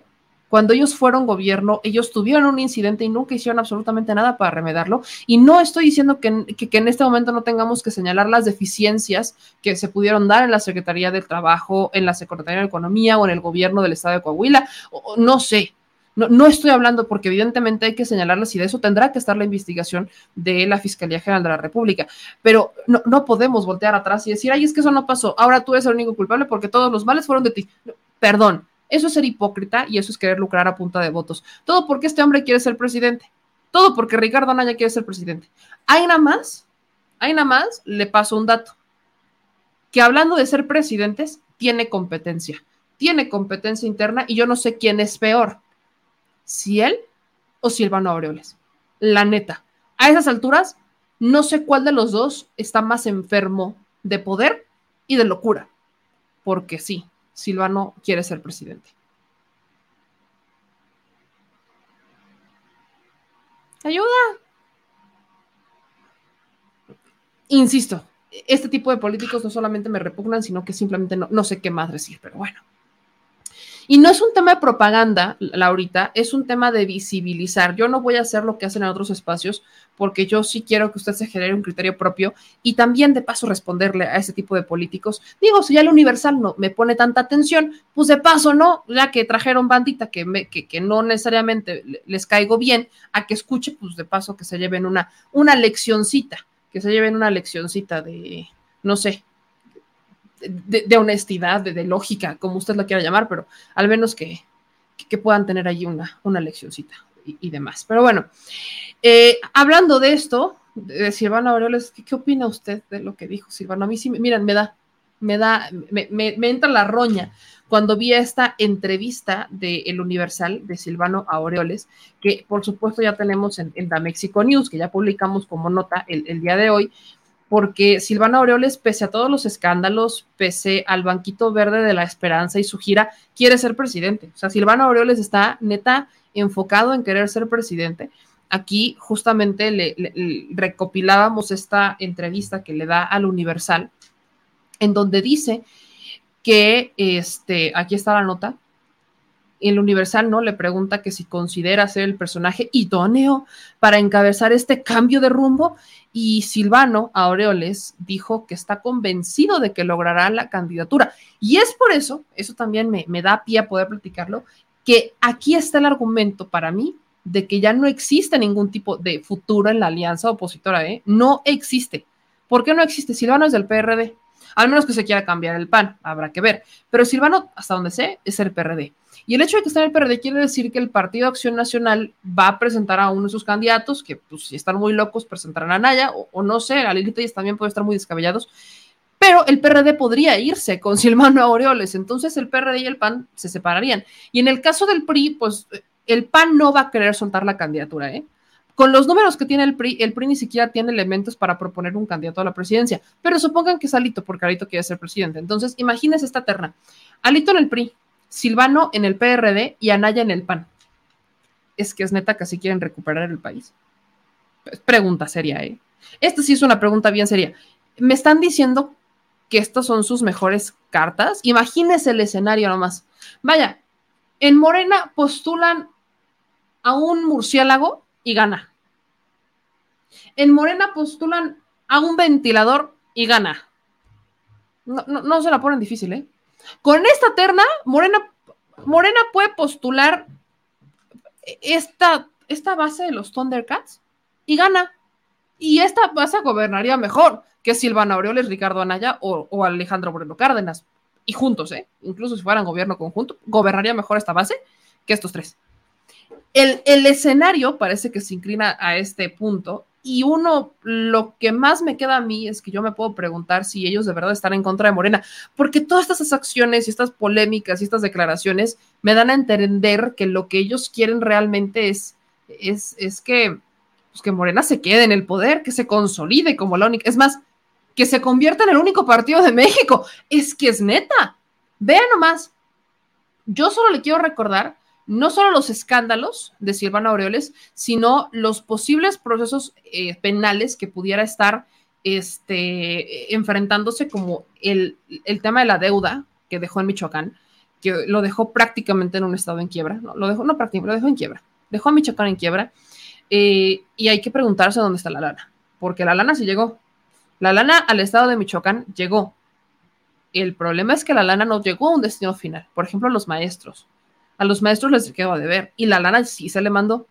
Cuando el gobierno federal se da cuenta que no estaba fluyendo la lana, es que le, pues le retiene la otra parte del pago a los maestros y es que se dan todas estas protestas y Silvano viene con su banquito verde de la esperanza y busca que el presidente lo recibiera, etcétera. No gana su proyecto y entonces dijo que el gobierno federal y el narco nunca logró comprobarlo. El tema ni siquiera avanzó en la OEA, que es su casita, que también fue a hacer su gira a la OEA. O sea, estamos, eh, estamos en una crisis democrática en la oposición. Morena, pues también tiene sus broncas internas, el PT también. Bueno, creo que el PT es el que menos broncas internas tiene, o al menos no las conocemos, pero el PAN, el PRI y el PRD sí están para llorar. Y ahí está un ejemplo, el que Silvana Aureoles llega con la mano en la cintura que quiere ser presidente de la República después de absolutamente todo, todo lo que hemos estado viendo de cómo incluso se señaló complicidad con el crimen organizado con Silvano Aureoles, que él según había dicho que ya habían desaparecido las, las autodefensas y eso no es cierto, como hubo grupos que también señalaban que prácticamente eran los patrones de Silvano Aureoles, como el cártel Jalisco Nueva Generación o la familia michoacana.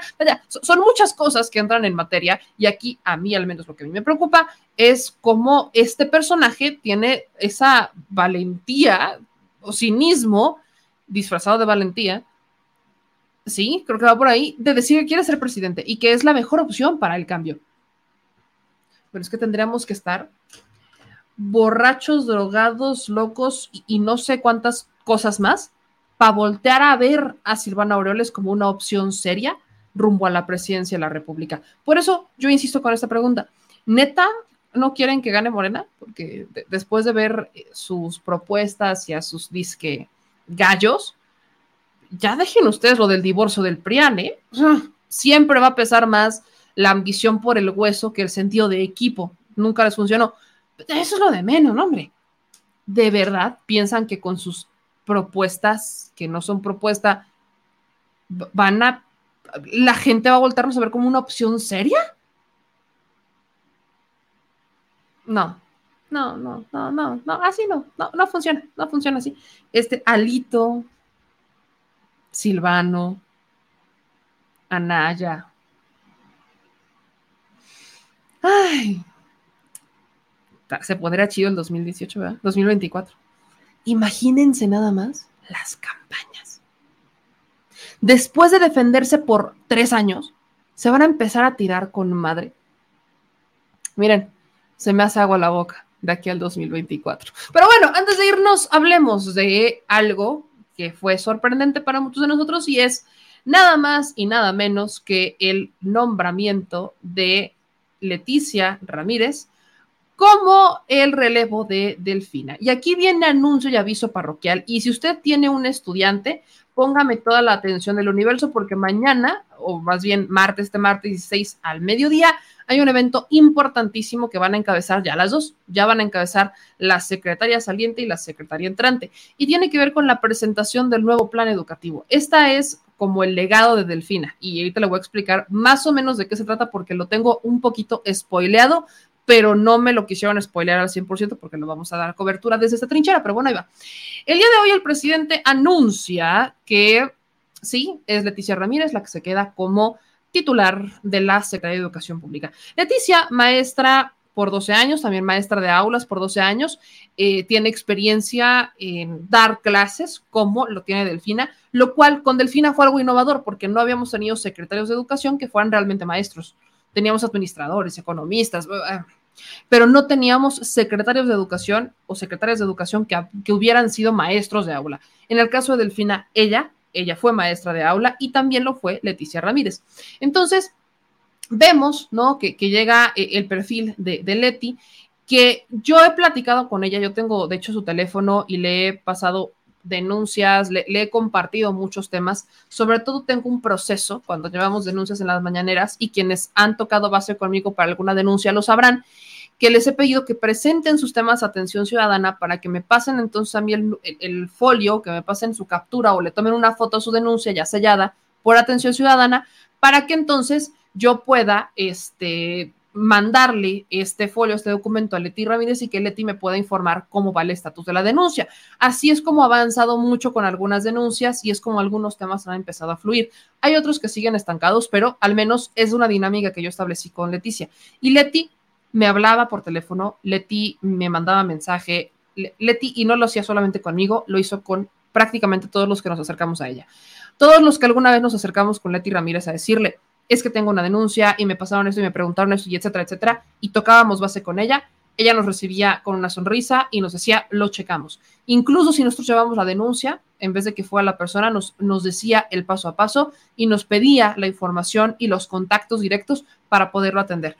Esa es Leticia Ramírez. Es una persona a la que yo, yo, yo, por la experiencia que yo he tenido, califico como alguien comprometida con su chamba. ¿Que hay cosas que faltan? Sí, porque recibirte, creo que hablaban de un promedio de 7 mil denuncias a, a, la semana, si no es que menos, no es cosa sencilla. 7 mil denuncias aproximadamente a la semana. No, imagínense lo que es una oficina que recibe eso. Ahora, ¿quién es Leticia Ramírez? Leticia Ramírez Amaya, la nueva secretaria de Educación Pública, era la titular de Atención Ciudadana de Presidencia. Ella, al igual que Delfina, es profesora de educación primaria, estudió en la Benemérita Escuela Nacional de Maestros, también tiene estudios de antropología social en la Escuela Nacional de Antropología e Historia. Su primer cargo en la administración pública fue en el 2000 en Atención Ciudadana con el ahora presidente, pero entonces cuando era jefe de gobierno Andrés Manuel López Obrador, con quien se mantuvo hasta 2012. En este cargo, de hecho, en este cargo se mantuvo hasta 2012. Imagínese lo que es haber estado 12 años en esta, en, en una administración, en la administración de atención ciudadana. De 2012 a 2018 fue asesora de la Secretaría de Medio Ambiente de la Ciudad de México. Las primeras acciones que Leticia Ramírez tendrá que emprender son las de darle continuidad al trabajo. Ahora, no hay mayor información. O sea, Leticia de 2012 a 2018 fue asesora de la Secretaría de Medio Ambiente en la Ciudad de México y previamente estuvo una atención ciudadana. Y antes de eso, o sea, hasta el dos, antes del 2000, ella fue maestra de educación primaria. Entonces, pasó de las aulas a la función pública y se ha mantenido cerca de la gente siempre. ¿Qué es lo que va a pasar aquí? Bueno, el día de mañana se va a presentar este plan, es el nuevo plan de eh, educativo en México. E, esto está muy interesante porque este nuevo plan educativo que se va a poner en marcha es, a como yo lo entiendo, y lo digo honestamente, es la, eh, pues le, le, llamaré el legado de Delfina.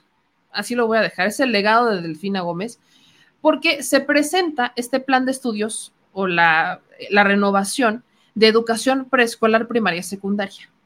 Va a ser a las 12 horas, tiempo del centro de México, en donde se va a dar esta presentación. Y lo que prácticamente va a pasar es que se va a reformar todo. Tengo entendido que, por ejemplo, ya no va a haber este, grados, o sea, ya no va a haber primer grado, segundo grado, tercer grado, sino que se los van a convertir en módulos y que van a cambiar la dinámica, que no les voy a adelantar mucho porque les digo que me, me spoilearon a medias el tema, pero va a cambiar la dinámica de cómo los estudiantes van a aprobar los grados. Ya no van a ser materias, le van a cambiar también el nombre, sino que van a ser como grupos, o sea, no, no tengo claro por los nombres en los que va a cambiar, pero mañana se va a explicar esto. Y esto va a impactar en todos aquellos que trabajen en el sector educativo y también en todos aquellos que están en, que tienen hijos en preescolar, primaria y secundaria, porque inicia la implementación del nuevo plan de estudios se van a cambiar materiales educativos, libros de texto, va a haber un cambio total. Y este es el legado de Delfina, por ende es el legado de López Obrador, porque hay que recordar que lo más importante, lo que al menos el presidente ha repetido incansablemente en materia educativa, es que el legado son los jóvenes, las nuevas generaciones. Entonces, al hacer este cambio, lo que se está buscando ya es subsanar los errores de la famosa educación neoliberal que me toca a mí, por ejemplo, y empezar a implementar una educación mucho más progresista, una educación mucho más con miras a las libertades, al conocimiento, a la información, a la politización y al acceso a la información desde la mediana edad, al acceso a la educación y a que no te quedes rezagado porque reprobaste una materia va mucho más enfocado a esto y ya mañana que le vamos a estar dando cobertura a esto que va a pasar a las 12, que va a ser al mediodía, tiempo del centro, que va a estar, usted esté presente, lo van a transmitir evidentemente desde el gobierno federal, o sea, va a, ser, va a ser importante, es algo que yo no quería pasar desapercibido, porque ya lo van a encabezar tanto la eh, secretaria saliente, Delfina Gómez, que se va para contender por el Estado de México, por Morena, y Leticia Ramírez, que es la secretaria entrante. El reto para Leticia es que esto funcione. O sea, lo va a dejar Delfina, así como de, aquí está el nuevo plan educativo, aquí está el nuevo plan de estudio, de educación básica, preescolar, primaria y secundaria, aquí está. Y Leticia lo tiene que operar para que se consolide. Por lo que les estoy platicando, es un reto interesante. Es un reto muy interesante lo que va a pasar en, la, en el sistema educativo mexicano, porque se va a mover todo, la educación básica de este país le repito, es una modificación de raíz y de base que se hace a preescolar, primaria y secundaria. Es lo que al menos a mí me contaron, mis, fuentes. ¡Ah! Siempre quise decir eso. Mis fuentes es lo que me platicaron. Y vamos a ver, vamos a ver qué tan profundo es el cambio, pero sí está, está denso.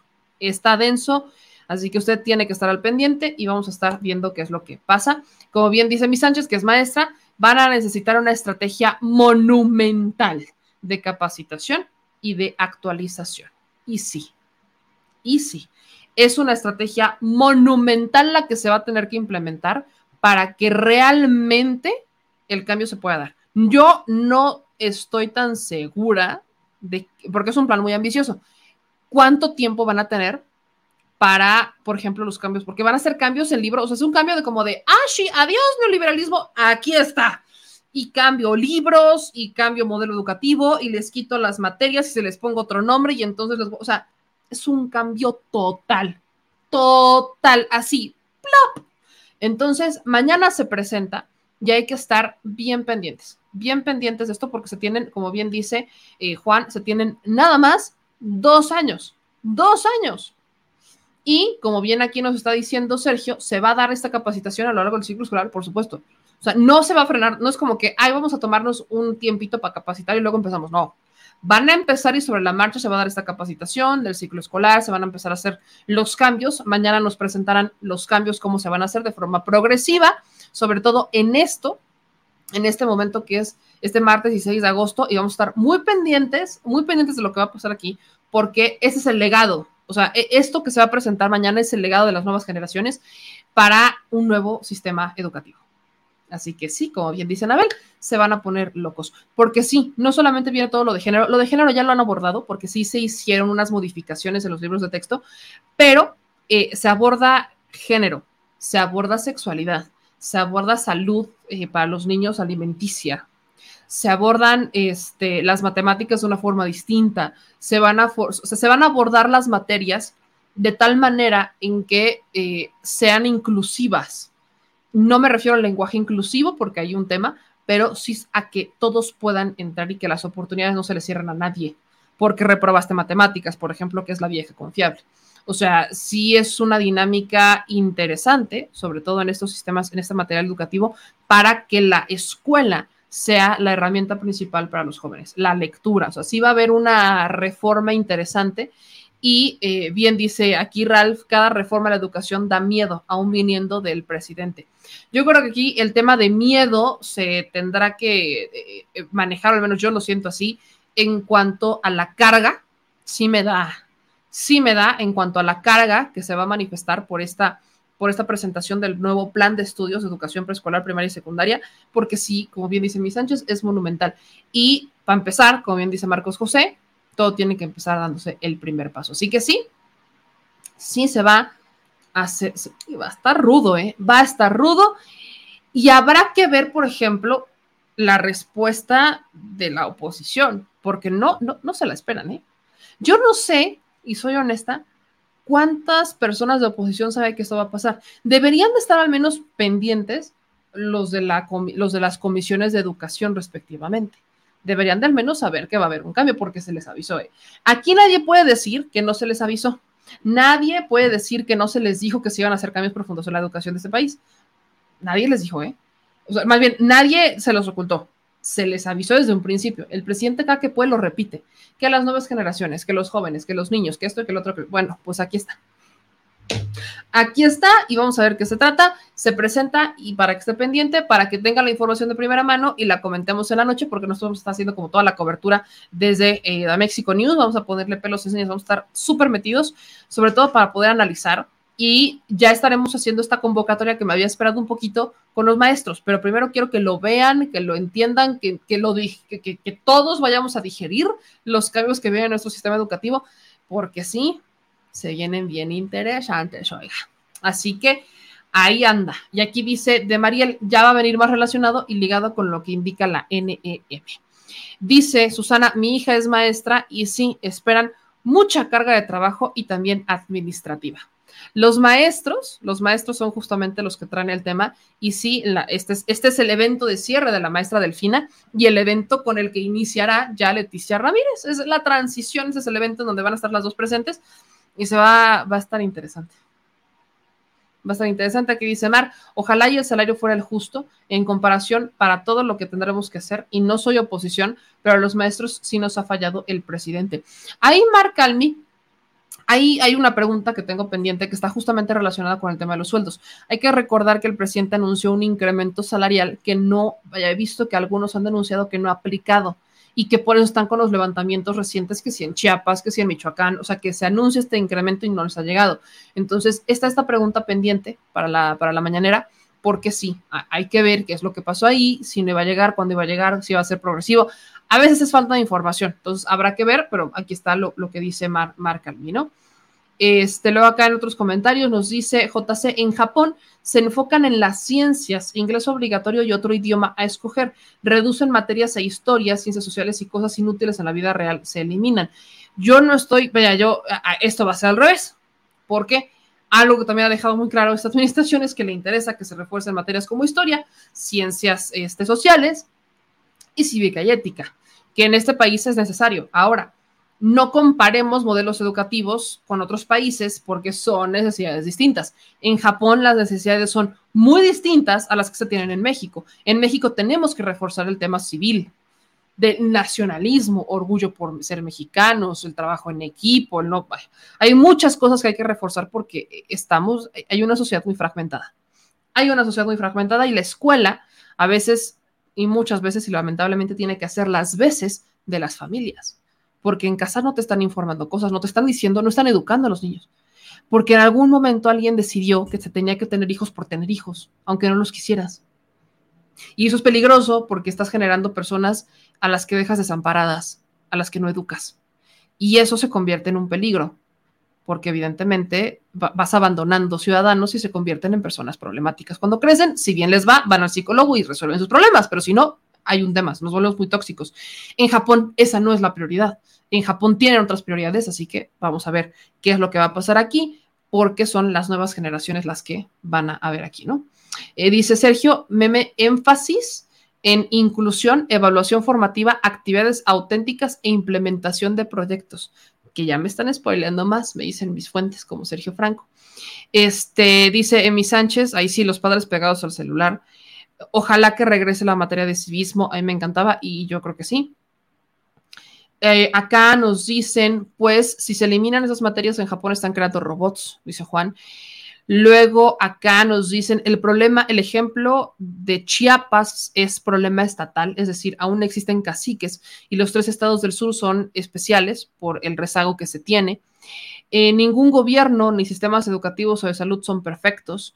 Luego acá nos dice XD, eh, está completamente equivocado. La historia, las ciencias sociales y las humanidades ocuparán un papel central. Eh, luego acá esperan que todo lo haga la maestra, el tema de los padres, sí. Antes, todavía en mi generación, las mamás sí nos regañaban cuando los maestros nos regañaban. Hoy los papás van a regañar a los maestros porque sus hijos nos pasan las materias.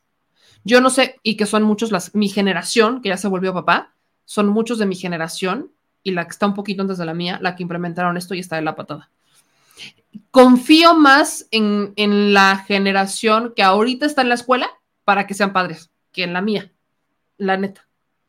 Este, acá me dicen en otros comentarios que ya estamos en la parte final. Angélica, están cobrando cuotas según voluntarias para inscribir y si no pagas, no te inscribirán los niños. Entonces, ¿dónde está la educación gratuita? Algunos maestros no tienen llenadera. Eso en algunas escuelas. Ha pasado mucho y eso no debe de pasar. Digo, evidentemente hay cosas que pagas, sí, pero no te deben de restringir el que, por ejemplo, no le compraras el uniforme, que eso pasa y a mí me enchila. Que le dicen a los niños, a los padres, que si no les compran el uniforme de la escuela y no les compran ese pantalón y esos zapatos, no entra su niño. Entiendo el sentimiento del uniforme, pero a veces el uniforme es muy caro y no por eso no puedes, y no por eso le vas a impedir la entrada a un menor para ir a estudiar. No puedes hacerlo. Eso a mí sí me enchila. Lo digo bien honestamente, y si hay maestros que se enojen, pues enójense, pero yo no considero que el cómo te vistas es un elemento para impedirte entrar a una escuela. Perdón. Hay niños y hay padres que se la fletan para que sus hijos tengan zapatos. O sea, dejen ustedes, tengan un par de zapatos, un par de tenis. Y solo porque no tienen el par de tenis que pidió el profesor, les van a impedir la entrada. Me han llegado denuncias y eso sí me, ¿eh? me, me, me encorajonuda bastante. Y el tema de las cuotas, o sea, vaya, entiendo para qué son las cuotas, pero no por eso le vas a prohibir la entrada al niño. Mejor ayúdale al padre, bueno, a ver, vamos a ponernos de acuerdo, me das 10 pesitos, o en vez de que lo hagas quizás en efectivo, pues igual y dámelo en especie. No sé, creo que hay elementos que se puedan tomar en cuenta, pero hace falta, y ahí es un tema de negocio. Hay mucho negocio en el tema educativo y se tiene que eliminar, se tiene que echar para atrás, se tiene que echar para atrás. Eh, acá me dicen también otros comentarios. Eso de los uniformes sí es una jalada, yo personalmente sí lo creo. Eh, dice Ralph, en mi generación se reprobaba cuando no se aprovechaba el estudio y últimamente las pasan. este, sí que aprovechen gran cosa en sus estudios. Luego acá me dice Jessie, en la escuela de mis niños, una maestra ha causado destabilidad emocional en un niño con autismo y la directora lo protege, la protege. Al niño le gustaba ir, pero de qué pasa esto llora para ya no ir. Nos hace falta también entender mucho inclusión con los niños que tienen eh, condiciones distintas. Este, nos hace falta mucho. Hay escuelas especiales, pero a veces las escuelas especiales están saturadas porque son muchos niños y nos hay muchos maestros capacitados. Vaya, si nos ponemos a hablar de cómo echar atrás el rezago educativo que existe, no acabamos, gente. No acabamos, porque tenemos un rezago enorme desde el maestro, el psicólogo, hasta los padres. Hay, hay tema. Y pues ya, con esta me despido. Hay un poquito de información al respecto de esto y yo lo veo el día de mañana. Mañana, si hay detrás de la mañanera, mi gente linda. Y en este detrás de la mañanera, pues vamos a estar dando cuenta de todo lo que ocurre en la conferencia de prensa y por supuesto que vamos a estar dándole cobertura a lo que está este, pasando con este, este nuevo, esta nueva presentación del plan, que aquí, por ejemplo, nos dice un maestro, dice este, Ismael, yo como docente no estoy de acuerdo en que el alumno no se le pueda reprobar, por ejemplo. Aquí las opiniones son completamente válidas y ese es un tema de debate. El punto es que hay que resolver el problema. Hay que resolver el problema y bueno, Dicho eso, yo le agradezco. Le agradezco siempre que nos acompañe en este, en este espacio donde decimos las cosas al chile, donde me encanta que podamos debatir y que no siempre estemos de acuerdo, pero siempre mantenerlos informados. No se le olvide seguirnos en todas las redes sociales. Aquí nos encuentra en nuestro correo electrónico, que ya ha estado depurando algunos temas, que de ahí estamos sacando mucha información que publicamos en el portal. Nos puede seguir también en TikTok, que últimamente sí los tengo abandonados en TikTok, yo sé, pero han sido tiempos de, de ajuste. Y también a mi gente que nos sigue en Twitter. Gracias también a los que nos ven en Instagram y que nos ven ahí también en Facebook y que siguen evidentemente a The Mexico News, nuestro portal, tanto en la página como en sus redes sociales, Facebook, Instagram y también este Twitter. Que le agradezco infinitamente a nuestro equipo que sube la imagen del día, que nos ayuda con las encuestas. De verdad es un trabajo bien bonito el que hacen y yo les agradezco mucho porque le echan mucha galleta y este y de verdad son bien comprometidos a mi querida Ana, a los moderadores. Que por cierto, hablando de moderadores, quiero hacer una aclaración. Tuve que eh, quitar de, moderación a, un integrante y lamento muchísimo, muchísimo haberlo hecho porque lo tengo una estima, una estima porque me viene siguiendo desde hace muchos años, desde, antes, desde antes que yo estuviera con Vicente ya me sigue. Es como de los originales, ¿no? De los originales, originales de, de Chile. Pero ha estado bloqueando a muchas personas y ya recibí muchos reclamos de gente que literalmente me dijo que me dejó de seguir porque hicieron un comentario que quizás no estaban de acuerdo conmigo en ese momento y esta persona los bloqueó porque no estaban de acuerdo en ese momento conmigo y los bloqueó. Y por eso pues, mejor se fueron. Entonces, como si se acumularon muchos, yo lamento muchísimo, le tuve que quitar la, la, llave para hacerlo moderador, porque algo que yo he pedido mucho en este chat, eh, quizás a diferencia de otros, pero en este he pedido mucho, que lo único que se elimine sea el spam. Y cuando una persona está fomentando odio, que es muy distinto a estar este, dando una opinión, por mucho que no estemos de acuerdo. Si es spam, por supuesto que se denuncia, se denuncia como spam y se elimina. Y si en los comentarios están promoviendo odio o discriminación o racismo, cosas así, también. ¿Por qué? Porque en este chat yo no voy a permitir que se fomenten ese tipo de cosas, porque el chat es muy importante para la experiencia de YouTube y para la experiencia de todos ustedes. Luego, ahí nos estamos peleando porque, o bueno, discutiendo porque se distraen por andar ligando en el chat, que es broma, pero bueno, están distraídos por andar en el chat y no necesariamente en la información. ¿Cuál maestra me sentí? Pero este, tuve que tomar esa decisión y, y, lo siento muchísimo, pero es una regla que no, no se va a romper y es la regla de respetar la libertad de expresión de todos. Así yo no, no tengo por qué estar de acuerdo o no, es respetar la libertad de expresión y también hay límites y creo que los límites que hemos puesto son sanos. Y hago otra vez para todos los que son moderadores que se han ido integrando y agradeciéndoles siempre que mantienen el orden en nuestros chats, en nuestros estrenos, que lo mantengamos de esa manera. No porque no opinemos igual quiere decir que nos vamos a poner a bloquear gente, no porque no opinemos igual quiere decir que nos vamos a poner a cancelar gente, no, es única y exclusivamente para casos en donde se promueve odio, racismo, discriminación o spam asuntos relacionados con, manifestaciones aquí que vienen a promover sexo o que los bitcoins, que eso se da muchísimo en Facebook. Me he estado dando cuenta que en Facebook le están subiendo mensajes como de los bitcoins. ese tipo de mensajes, por supuesto que, se eliminan. Así que gracias de antemano a todos. Quería hacer esta aclaración y que lo escucharan de mí para que no hubiera rumores y que luego no es que tú, es que yo. No, este, para mí es muy importante. Es muy importante su retroalimentación y lo que ustedes están diciendo. Así que los quiero muchísimo, mi querido, mi querido Francisco, te quiero muchísimo, pero pues sí fueron. Ahora sí que se te acumularon las quejas, mano se te acumularon las quejas y, no te voy a dejar de estimar porque eres de los originales y yo sé que, que tienes un criterio, pero pues ahora sí que la democracia no es, no es dictadura. Les mando un abrazo, con eso me despido y agradeciéndoles como siempre que estén en este espacio. Cuídense mucho, yo soy Meme nos vemos en la próxima en este canal y no se les olvide ayudarnos con la cadena informativa. Suscríbete, comparte, deja tu like, comenta y pídele a otra persona que haga exactamente lo mismo porque así vamos a llegar a cada vez más personas. Nos vemos en la próxima, cuídense y sí, aquí las cosas se dicen al Chile y a seguir desfifirizando a la nación porque aunque para algunos ya sea su exterminator, alguien tiene que hacer esta chamba. Cuídense mucho. Adiós.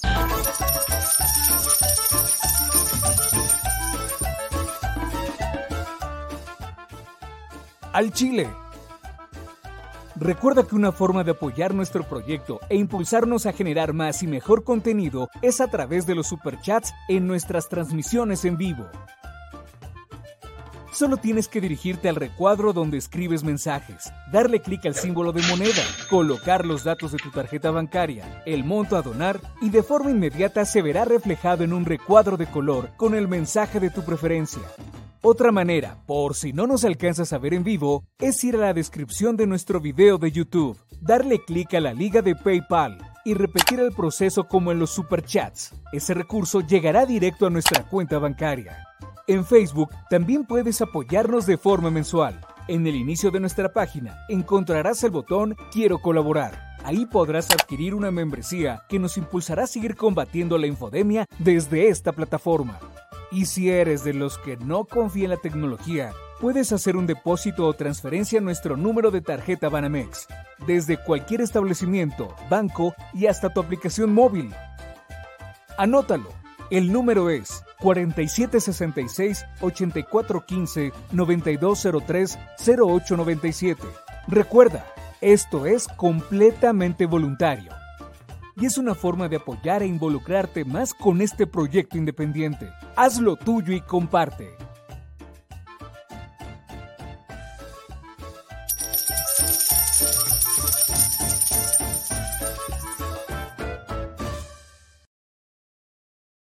Al Chile, la indiferencia es el peor enemigo de todos y más de los animales.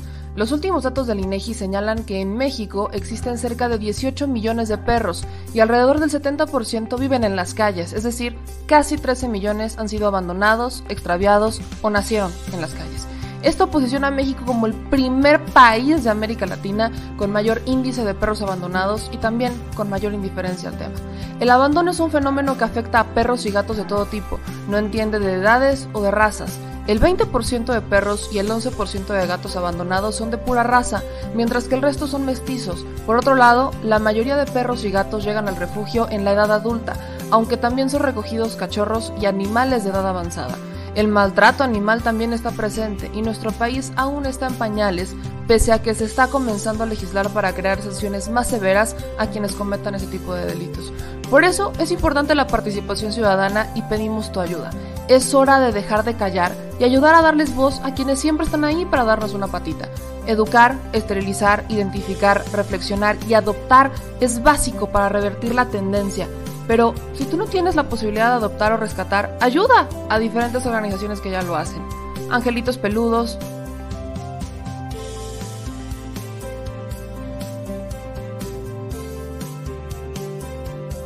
Amor sin raza.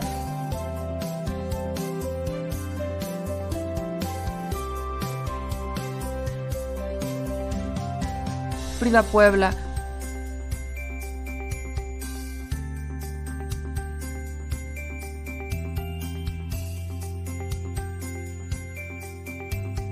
Rivera Rescue.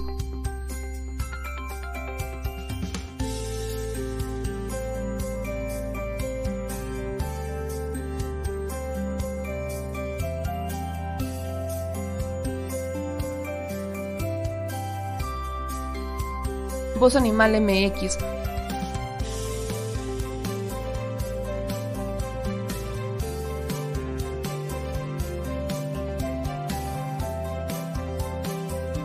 el albergue San Cristóbal,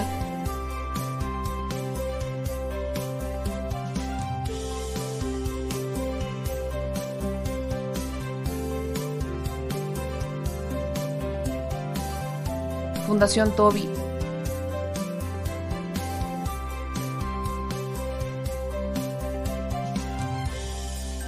O Patitas Invisibles son algunas de las organizaciones a las que constantemente donamos y apoyamos, pero no es suficiente. Ayúdanos a que sean más voces las que salven vidas. Sus patitas, de verdad, pueden salvar tu vida. Difunde y dona. Si estás en Puebla y quieres un café que de verdad sepa a café, ve a en Café. Vas a encontrar postres, variedad de cafés y tés, pero sobre todo un precio justo y sabor inigualable. Por la pandemia, su servicio es solo para llevar, pero de verdad no te lo puedes perder.